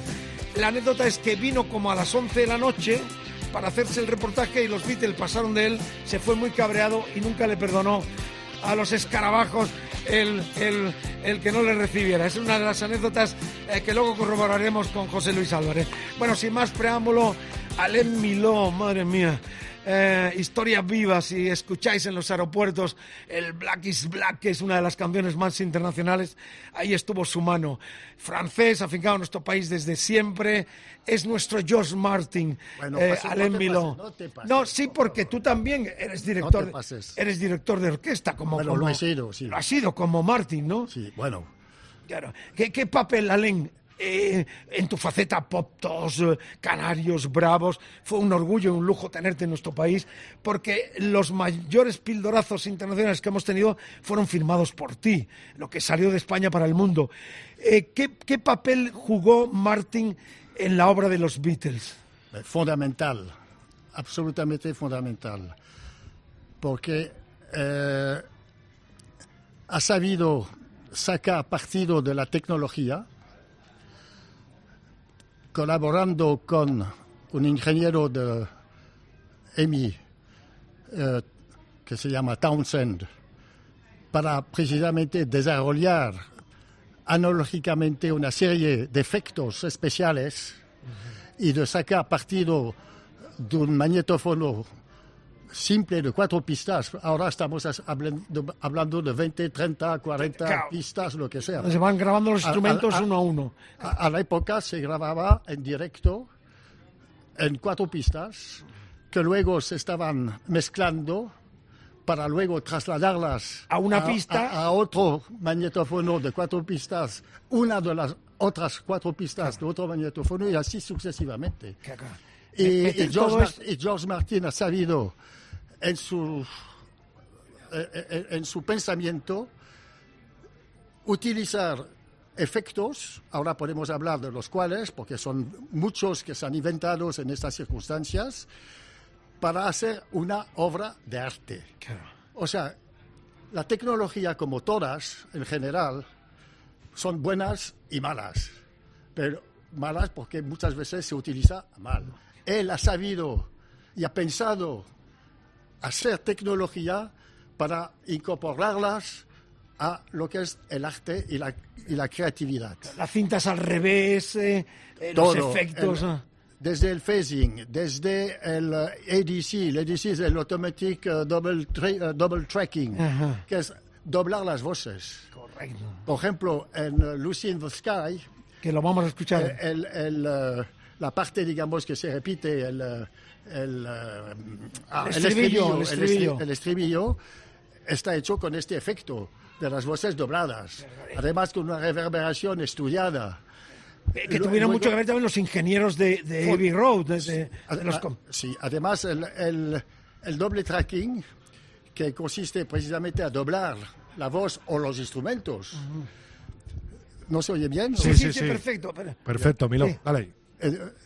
El, El, doble efecto. el, el- doble tracking ha sido una petición de Lennon que perezoso que estaba no quería volver a doblar él mismo su voz. Qué fuerte. ¿eh? Y entonces yo, no, no, te- tenéis que buscar una cosa porque yo grabo y después hagáis lo que queréis, pero si me queréis doblar, yo no voy a repetir, lo tenéis que inventar. Y inventaron esta idea del doble tracking. Y el doble tracking consiste a doblar la voz, pero dejando una ligera diferencia de, de- de- de tiempo, porque si coincide exactamente, entonces ya no se nota. Ya no se nota, claro, Pero la diferencia hace que la, la curva de, la- de respuesta de frecuencias cambia y da este, es- este aumento considerable. A, a lo Phil Spector, un poco el, el Bueno. efecto Spector, pero Bueno, pero hay primario. Decir, hay que decir una cosa, es que todo este long playing, el origen de este long playing, tengo entendido, viene de la admiración que han tenido por los Beach Boys. Correcto, el Peck Sound. Y, y el, el álbum Y también Zappa, Freak pero- Out, ¿eh? Sí, pero básicamente The Good Vibrations. Correcto, que, que eran voces, que eran voces. Que eran voces, pero voces dobladas. Lo que aprende uno esta noche, entonces, ¿eh, se ha sentido, dice, "Cachis la mar, esta gente ya nos ha anticipado. Y, y fue una especie de, de- de lucha entre unos y otros. Lo que está diciendo Allen, que aquí hay gente, en- compañeros nuestros de, de la producción y de la técnica y, del- y de las voces, es lo primario que era. O sea, ahora grabar en 40 pistas, 36, eh, eh, mil pistas es fácil, pero eran cuatro pistas, con lo cual utilizaban una para ir sumando esa que hacían entera, ir sumando las otras cuatro, con lo cual era todo muy artesanal para meter tantos efectos solo en cuatro pistas. Y doblándose. Y ahí está también la genialidad aportativa en lo técnico de lo que hace George Martin y los ingenieros que él ha citado. Pero yo quiero destacar algo eh, importante, aparte de esa técnica que yo creo que ya de alguna forma todos entendemos, porque esa grandiosidad que luego aplastaría con Spector, con as- esas capas de sonido tan espectaculares para el sonido tan eh, de la Motown, de todo lo que hizo. Yo quiero, Allen, mejor adentrarme en el aspecto del manipulador, entre comillas, porque tú has sido un gran manipulador. Tú has encontrado artistas que han venido crudos y los has hecho estrella. Manolo Díaz, por ejemplo, nuestro Bob Dylan. Eh, cantaba aquello de "Huele a tierra quemada, todo es destrucción. Eh, ¿Vivía Franco todavía? Sí, O sea, la, la juventud tiene la razón. juventud tiene razón, que era un tema contestatario un poco Sí, a sí, lo Dylan. Este Bueno, artista no hubiese sido nada sin tu toque como director de orquesta y como eh, George Martin nuestro. Esto lo tengo claro Bueno, también. sí, con Manolo Díaz mi intención cuando, cuando vi su capacidad vocal y su creatividad era de darle a conocer a Jacques Brel. Él no sabía quién era Jacques Brel. Y prácticamente a la época aquí en Madrid y en España en general nadie sabía quién era Jacques Brel. Y le, le traduje las letras de Jacques Brel. No me quite paz, ya lo había hecho. A ver, no, no me quite pas, es una de las canciones más conocidas Ah, de- claro, la y, más- y versionada de, La de- versionada históricamente. de Jacques Brel. Eh, y, lo- y yo pensé que efectivamente Manolo tenía la capacidad de poder ser el Jacques Brel español. Pero las circunstancias han hecho que al lanzamiento de La Juventud tiene razón, eh, dos horas antes de la emisión fue censurada y no pudimos hacer el lanzamiento tal como estaba previsto. Interesante eso, estás contando O en sea, este es que- documento sonoro enciclopedia, viva Miló, el gran Alem Miló, Bravos, No, favor, Poptos, oye, Canarios. em, eh, bueno, para mí es un orgullo y esta radio es, Sí, es- es pero- esto el testimonio. Pe- Pero por favor, no emplees estos superlativos. Porque, A mí porque- me encanta porque sí, tú eres sí, un- Sí, pero a, a mí, a mí me, pone, me pone de verdad. No me Este- siento, esto es lo que no me- hay, Alén, No me siento así, chico. No, no, o sea, o sea- Me queda mucho por andar o sea, todavía. No, no, no, Alén, porque- cuéntame una cosa. Yo soy de la opinión de que los Beatles no hubiesen sido los Beatles Sí, si yo- no está George Martin. Igual, igual, y perdón, yo creo que aquí hay un co- componente de los actuales brincos. Igual diría, y me permito decir, por el conocimiento de causa, que los brincos no habrían sido los brincos si no fuera por Marini Callejo, que ha sido la productora de los brincos. La productora antes de Mundo de Morno y Carne, que es cuando ellos entran en No, la no, temática Sgt. Peppers, al principio. No, habló, ha- ha- habló de, de los brincos. Vicen- de cierto modo, los brincos eran... Ya que tenemos aquí a Alain Miló, eh, yo creo que es el momento de escuchar y que nos presente es el eh, Losing in the Sky, pues eh, porque vamos a hablar pero el tema, que, el tema que, que destacabas, Bueno, precisamente uno de los ejemplos más, eh, digamos, evidente de la genialidad tanto del dúo Beatles con el productor Lennon McCartney. es exacto es eh, Lucy in the Sky. El estribillo que es de por sí una melodía fantástica. Los puentes, ¿no? Los Sí, la- y, y- y la, la- la- la generosidad de las voces, el timbre de las voces, eh, todo eso es, es arte Obra pu- maestra, es ¿no? arte puro. arte ya lo grande, claro. ¿Le escuchamos? Vamos, en plan de jockey en Rock FM, Claro. el gran Alain Miló está hecho un chaval. Muchísimas gracias. Ahí. Alain, un, un aplauso para él. aquí, De este público asistente, Alain. Ahí está el Lucy sonando en Rock FM, 50 años del Sgt. Pepper, en un documento excepcional. yourself in a boat on a river with tangerine trees and marmalade skies. Somebody calls you, you answer quite slowly. A girl with kaleidoscope eyes.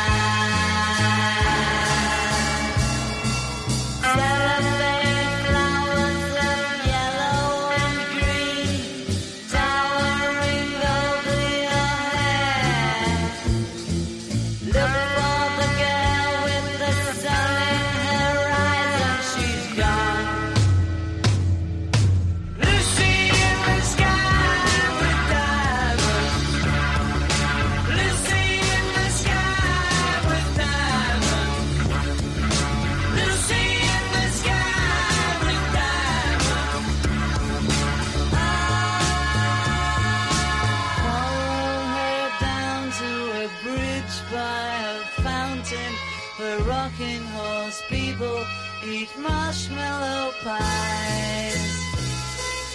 Everyone smiles as you drift past the flowers that grow so incredibly high.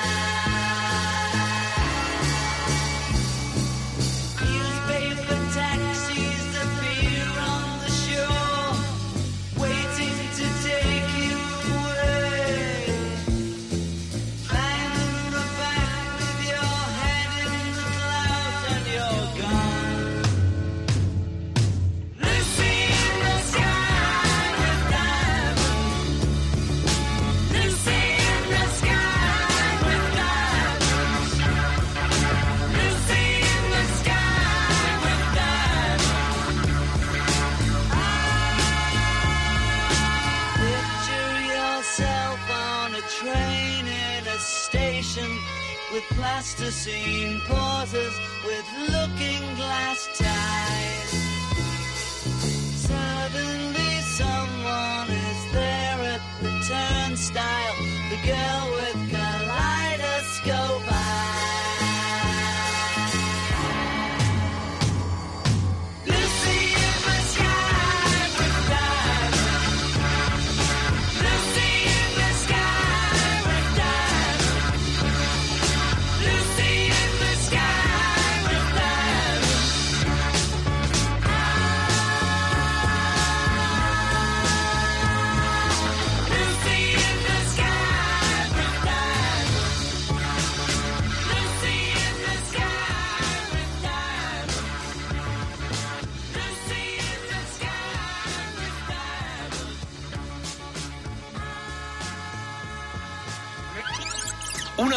De junio de 1967.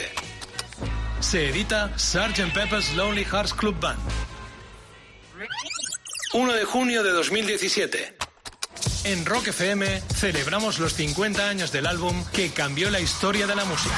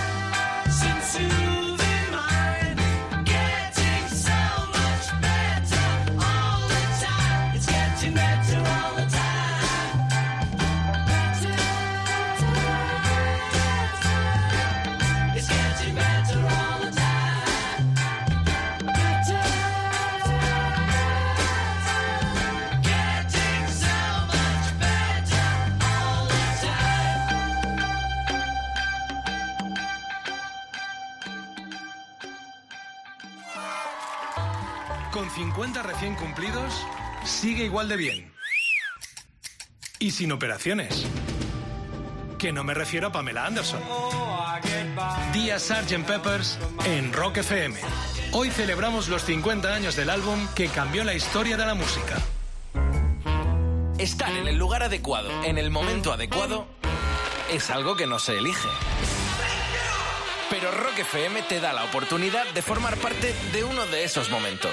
Porque llega el antes y el después en la carrera de uno de los más grandes de nuestro rock. Loquillo. Algo más que el fin de una gira de dos años. El final de un ciclo en la trayectoria del loco. También me emborracho y lloro cuando tengo depresión. ¿Qué pasa? Un concierto histórico. 15 de diciembre en el Within Center de Madrid. Loquillo, el fin de una era. Nada volverá a ser igual después. Y tú puedes vivirlo. Ya sabes, Leo, fuerte y formal. Entradas ya a la venta en loquillo.com y puntos de venta habituales. Buenas noches, Madrid. Con una probabilidad media de 18 milímetros de agua y 32 grados a la sombra, el mes de agosto en Villena, Alicante, no es famoso precisamente por sus descargas. Oh sí, Leyendas del Rock 2017. Villena, Alicante, del 9 al 12 de agosto. Más de 50 horas de rock en directo con Megadeth, Sabaton, Amon Amarth, Blind Guardian y muchas bandas más. Leyendas del Rock 2017. Entradas ya a la venta. Somos Rock FM.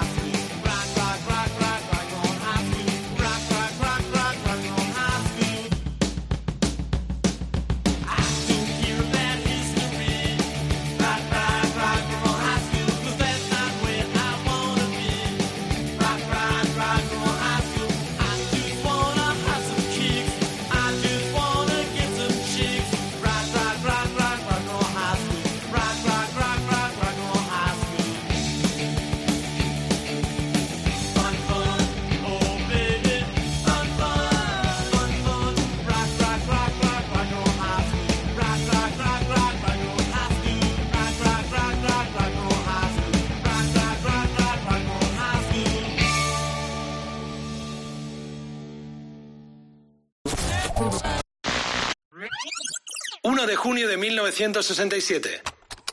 Se edita Sgt. Pepper's Lonely Hearts Club Band.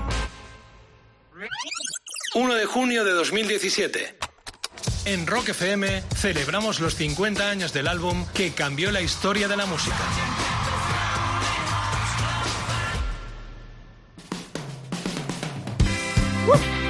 Bueno, una efeméride como esta merecía una descarga, un despliegue radiofónico, emocional,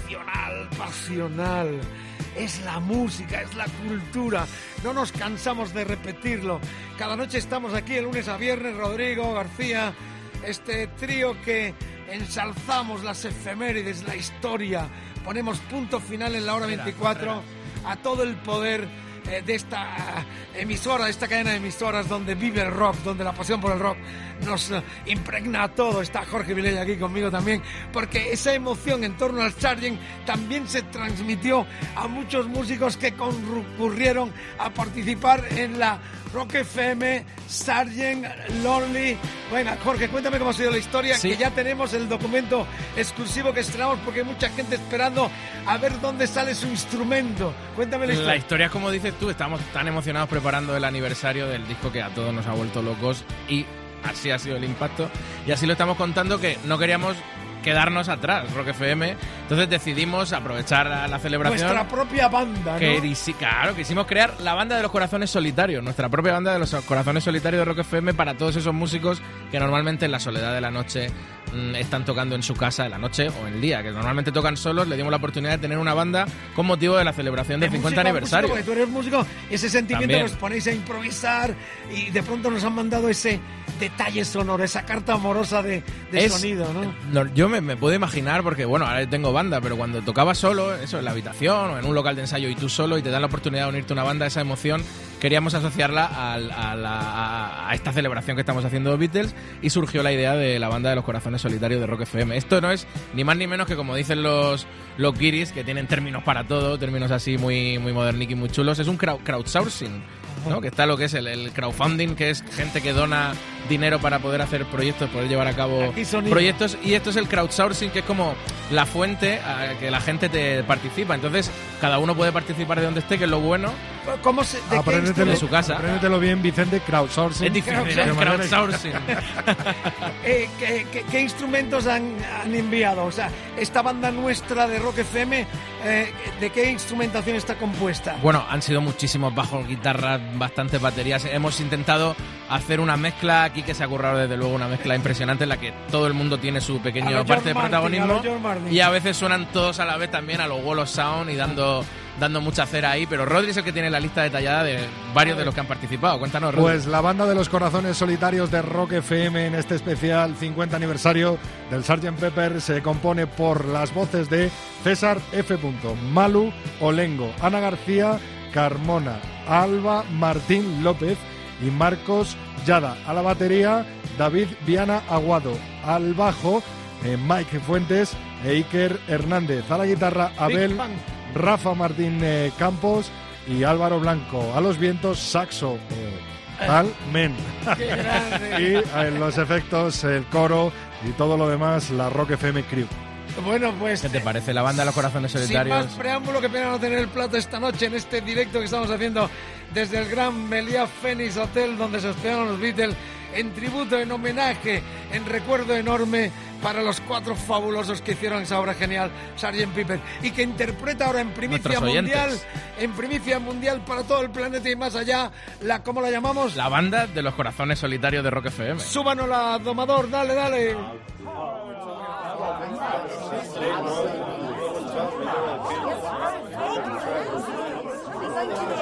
Oh, yeah.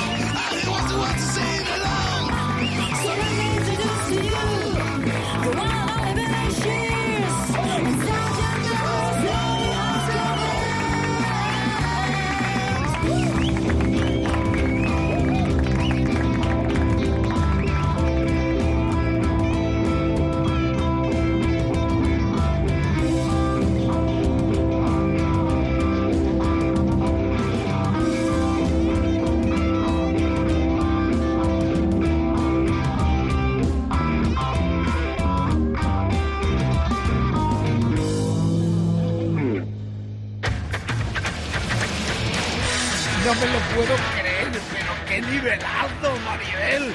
Es maravilloso, Margarita, mi amor. Esto no es una radio, esto es un mundo.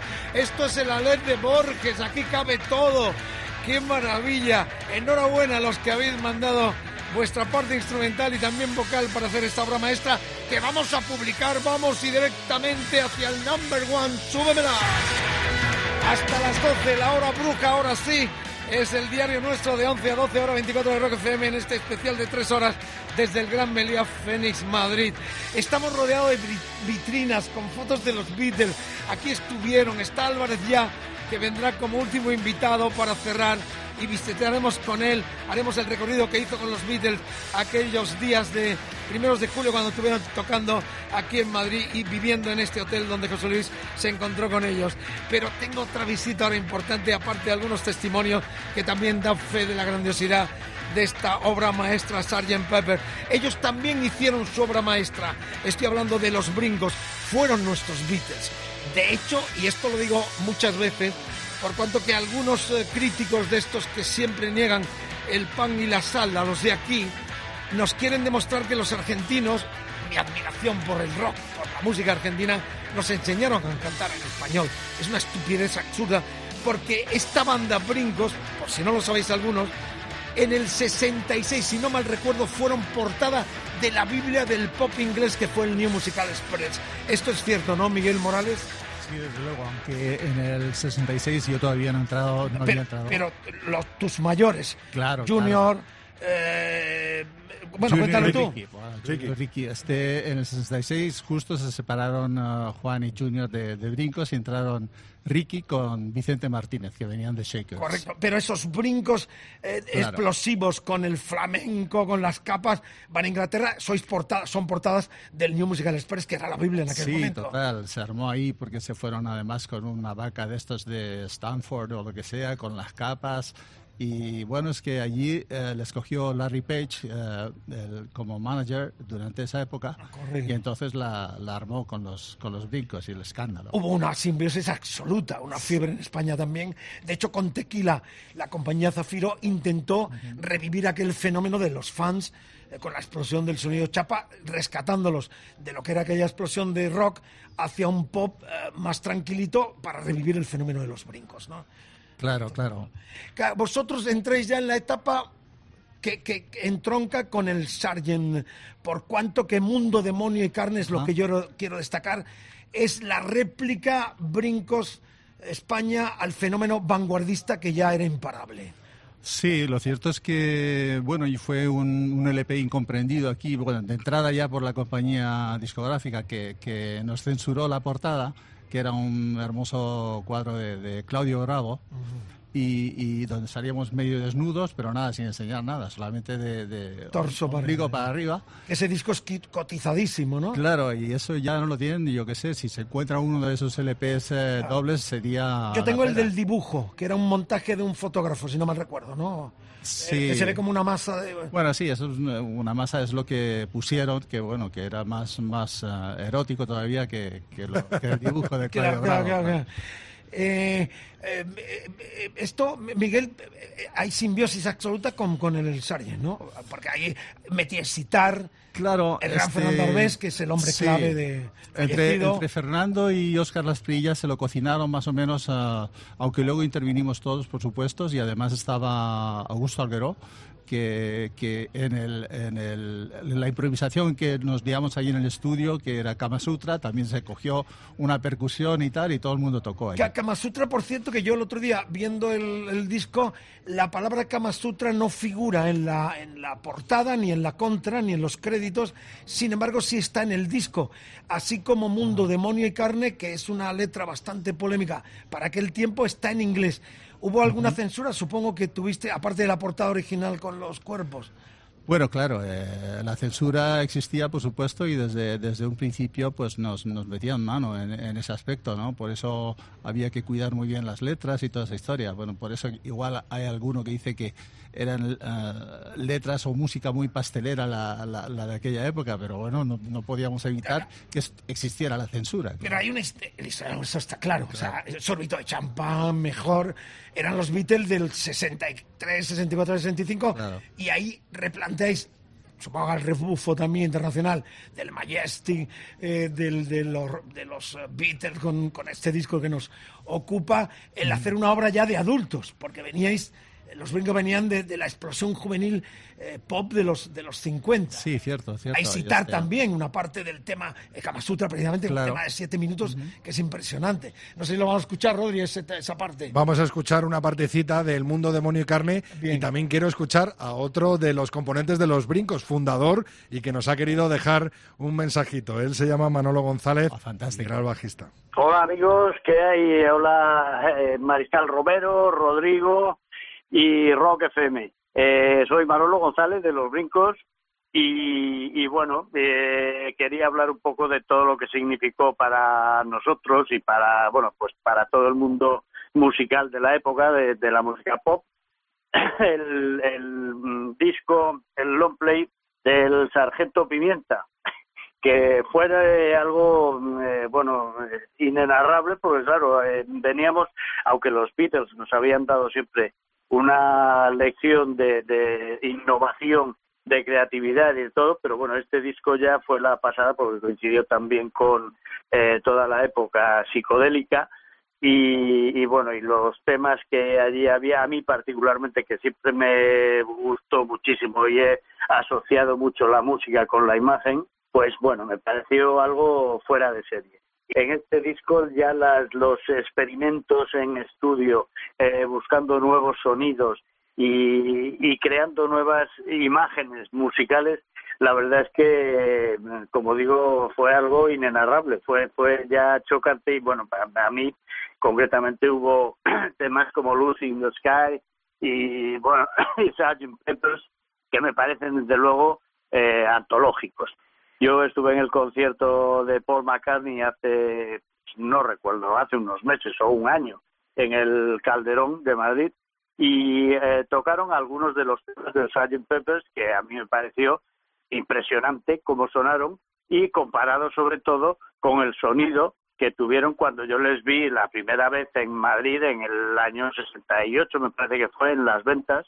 Pero bueno, eh, la verdad es que era tal el magnetismo de, de Beatles entonces en, en escena, ¿no?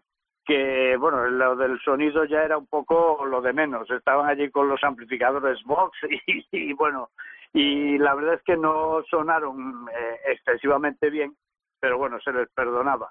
El Rubber Soul, el Revolver, todo, todo era una absoluta innovación con una personalidad eh, increíble y como digo era una música muy de estudio, ¿eh?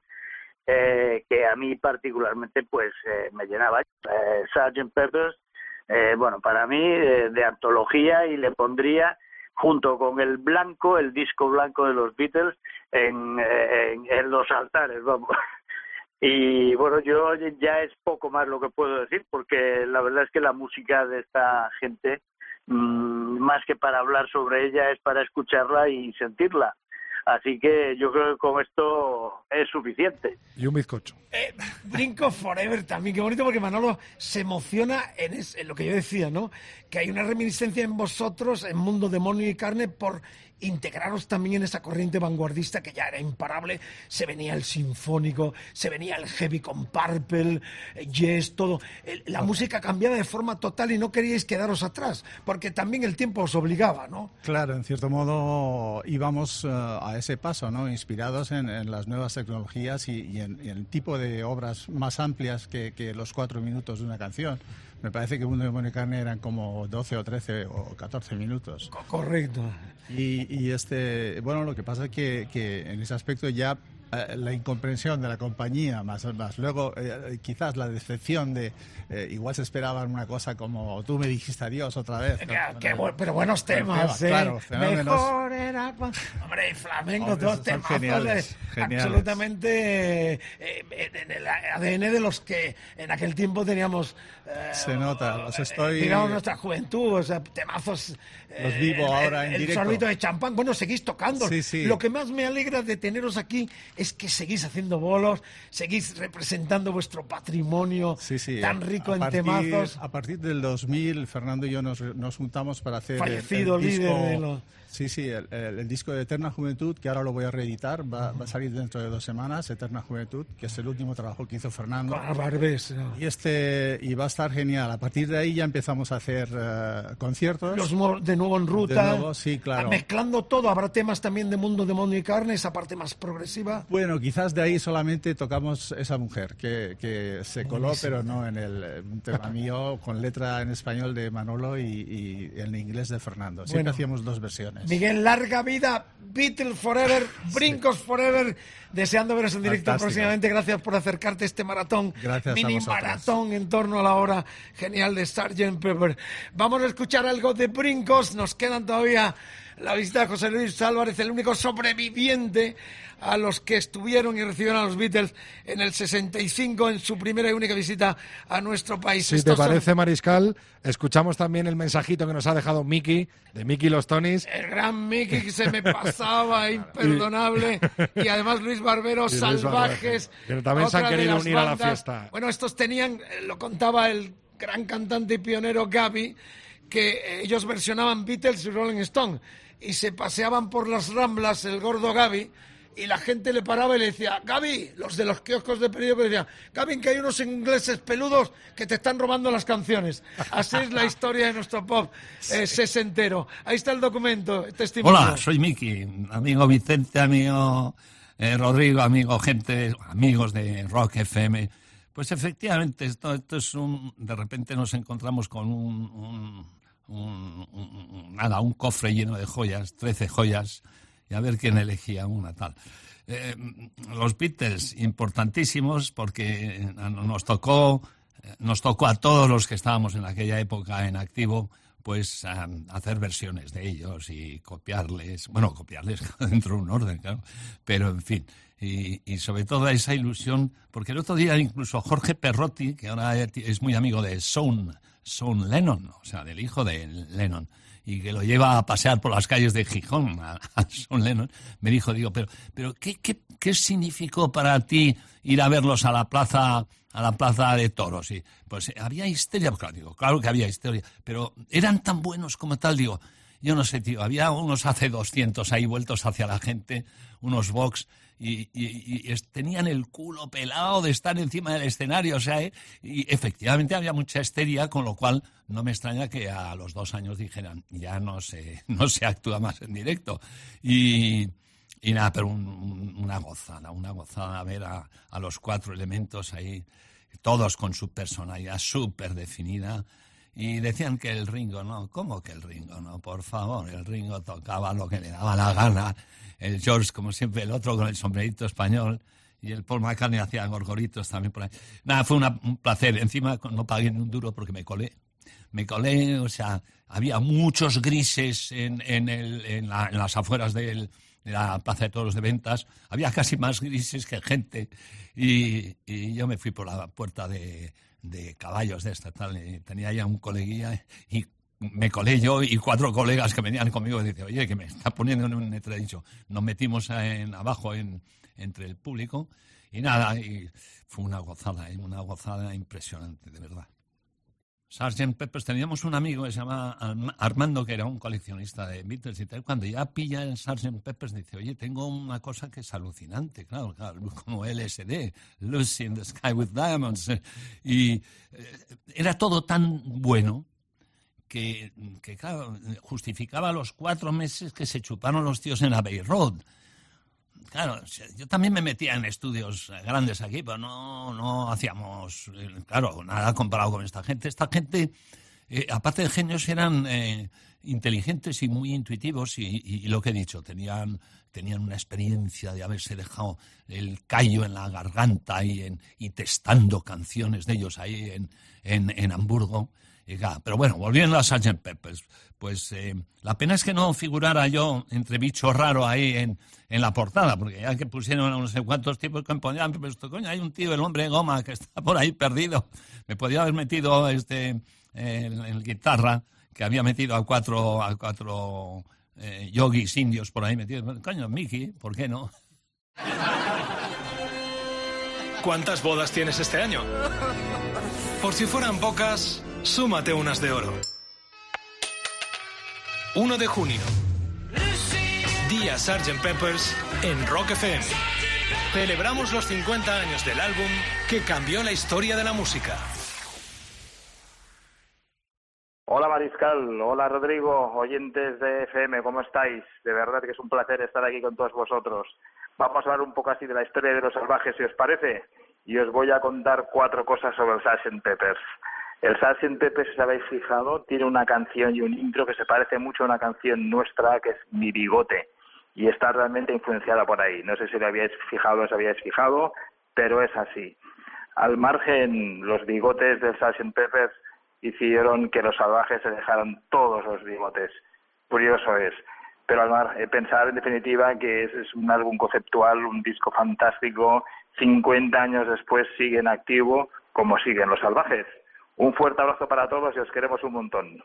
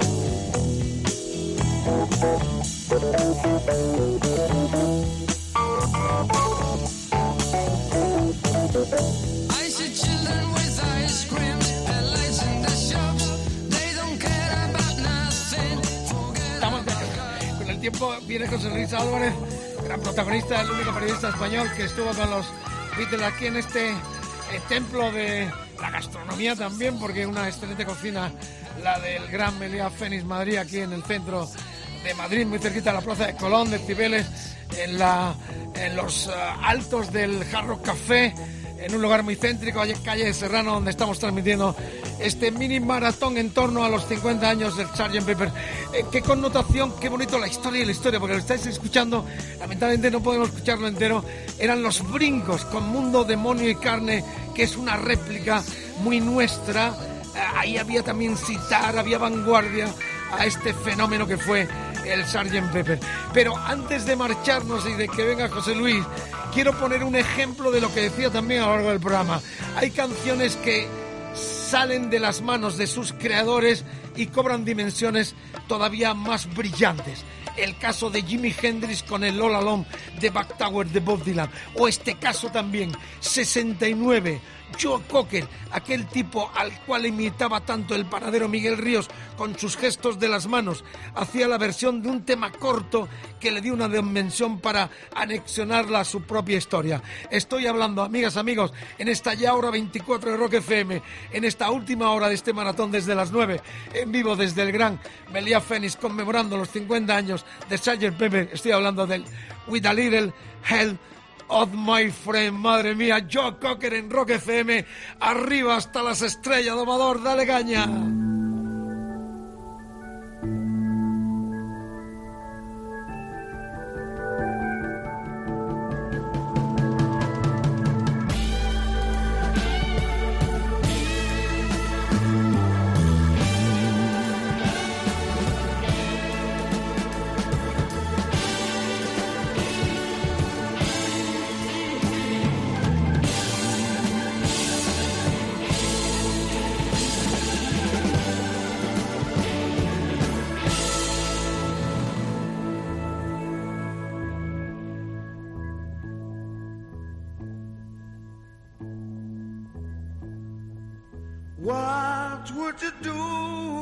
sang out of tune.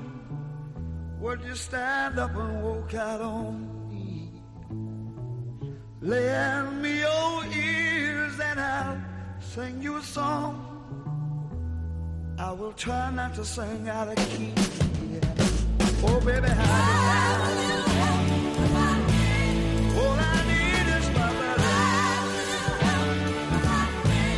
I'm Selma.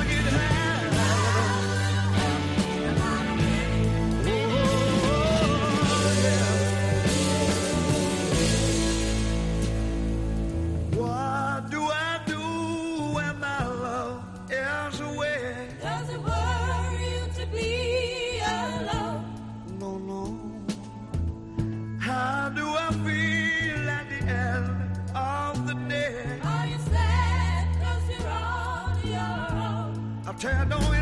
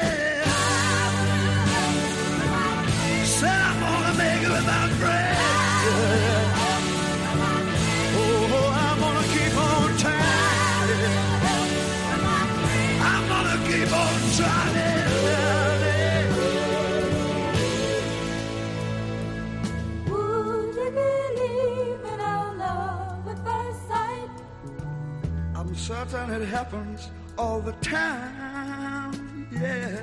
What do you see when you turn out the light? I can't tell you, but it sure feels like madness. Don't you know I'm all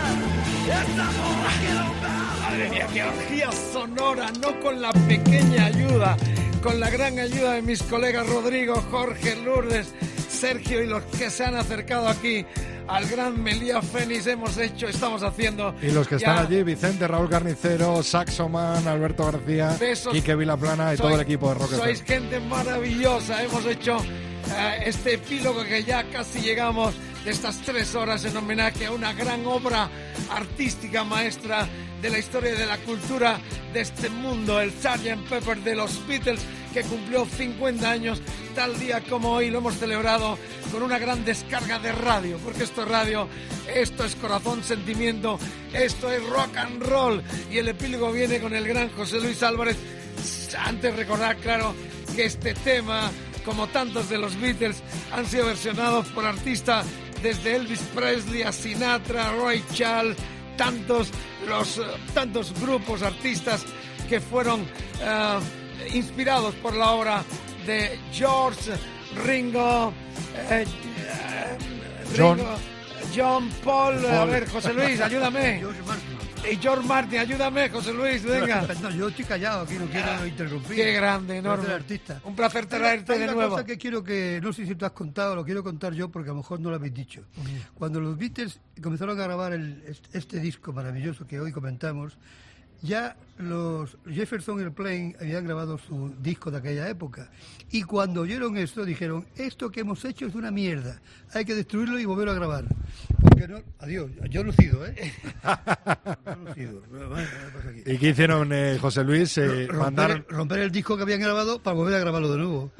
Después de oír lo que habían hecho estos señoritos, así como que no quieren la cosa. El Surrealist Pillow se llamó aquel disco de los Jefferson Airplane. También el Freak Out de Zappa.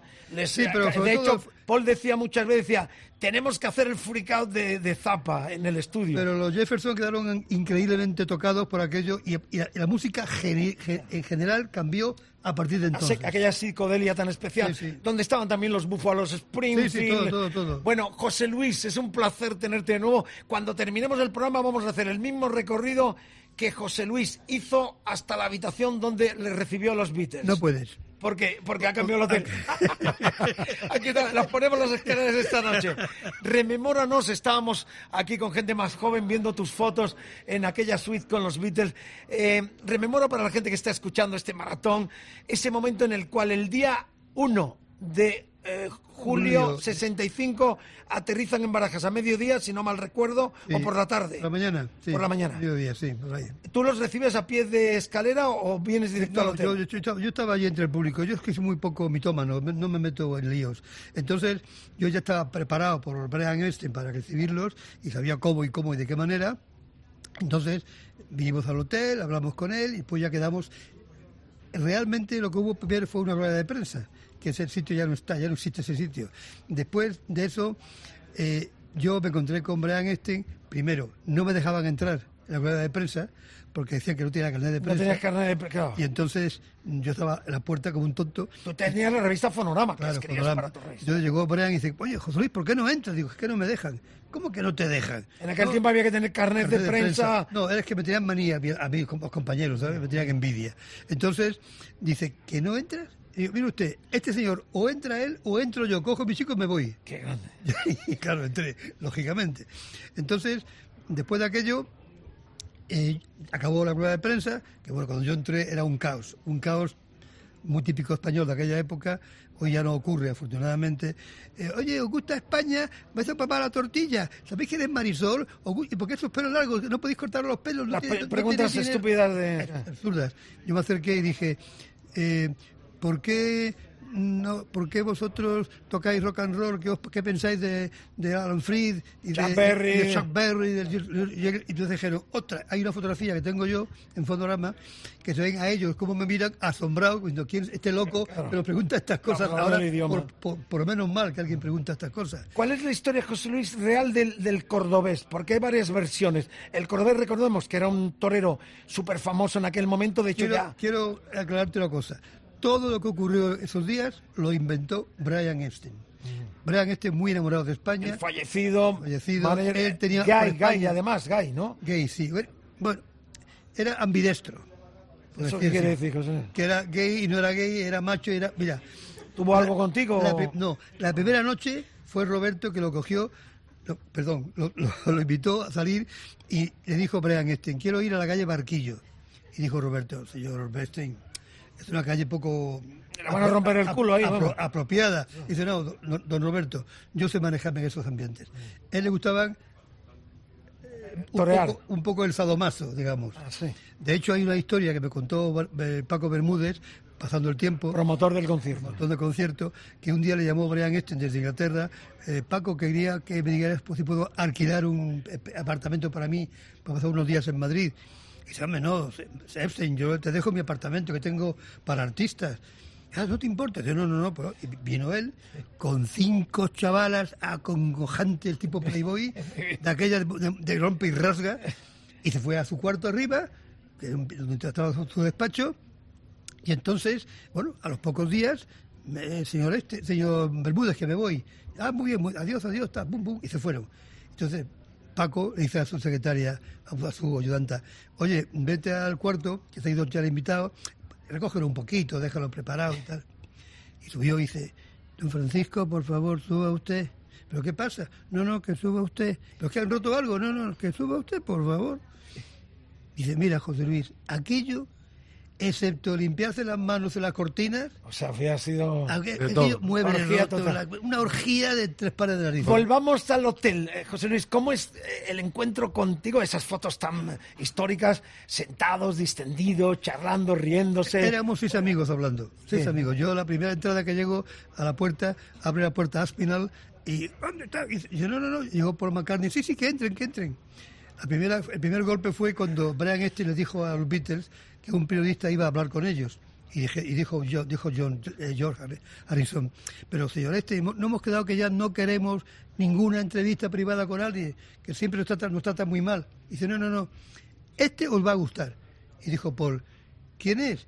Este que ha entrado al final y hacía preguntas interesantes. Y dice, ese, ese, ah, sí, sí, que entre, que entre, ese queremos hablar con él, con ese sí queremos hablar. José Luis, ahí estaba un poco eh, John, eh, era el que menos hablaba, ¿no? En la entrevista. No, pasa que es que yo estaba dormido.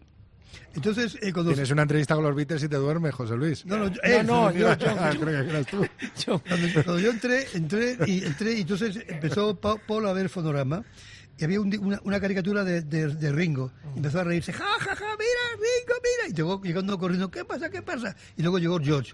Y mucho después llegó con la cara llena de rayas de la almohada el, el, el John. Bueno, vamos a te poner el epílogo eh, haciendo el recorrido, lo que podamos hacer, de cómo tú subes a ver a los Beatles y llegaremos hasta la puerta de la habitación en la cual estuviste con ellos. La controversia Te sigue cuento, estando, te José cuento, Luis. venga, eh, te cuento, no, te cuento, que quería decir. Venga, porque venga. eh, sacaste hace unos meses el definitiva grabación de aquel histórico 2 de, hablamos, julio de hablamos. en la Plaza de han- Toros de las han- Me Ventas. han robado y engañado. Ya, luego te No, pero bueno, pero el disco salió. O sea, Salió. sigue la controversia. Es, es falso, es falso. Es falso el disco. Totalmente falso. ¿Reconoces ahora que es falso? Totalmente, porque yo cuando Bueno, cogí, esto es otra primicia que nos da porque la otra vez era cuando auténtico. cogí la cinta y la oí, la cinta en la que supuestamente estaba el concierto, lo que había grabado no tenía nada que ver con los Beatles. O sea que al final te la han Este- clavado. Este, tipo sacó el sonido de donde quiso él, el tal Pablo la cárcel, sacó el sonido de cualquier parte. Qué nombre, qué apellido más apropiado, ¿no, Vicente?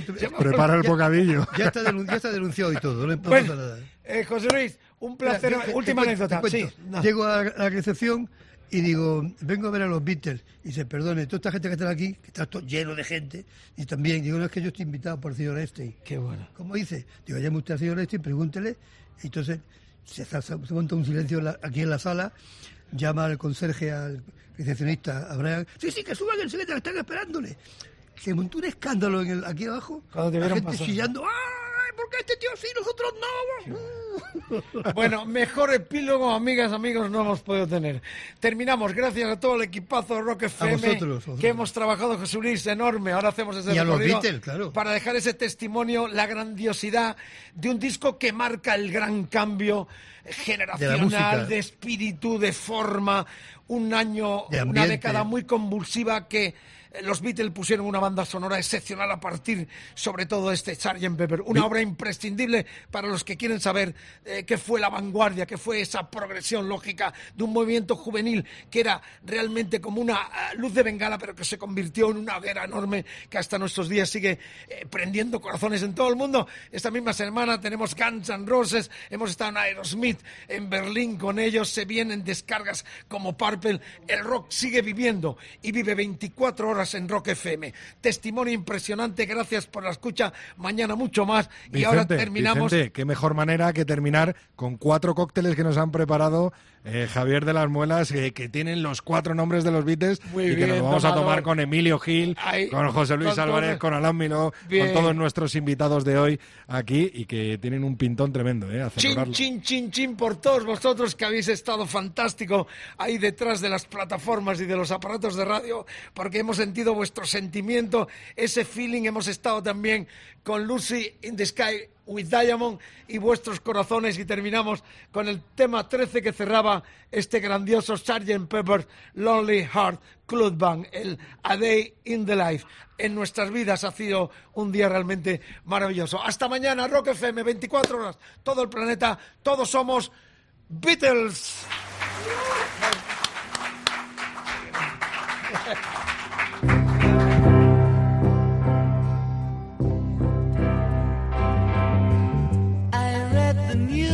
today, oh boy, about a lucky man who made the grade. And though the news was rather sad, well, I just had to laugh. I saw the photograph.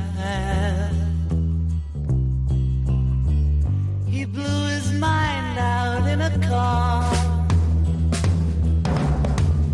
He didn't notice that the lights had changed. A crowd of people stood and stared.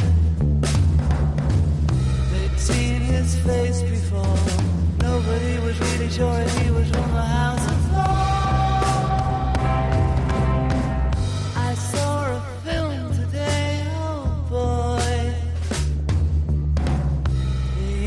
English army had just won the war. A crowd of people turned away. But I just had to look, having read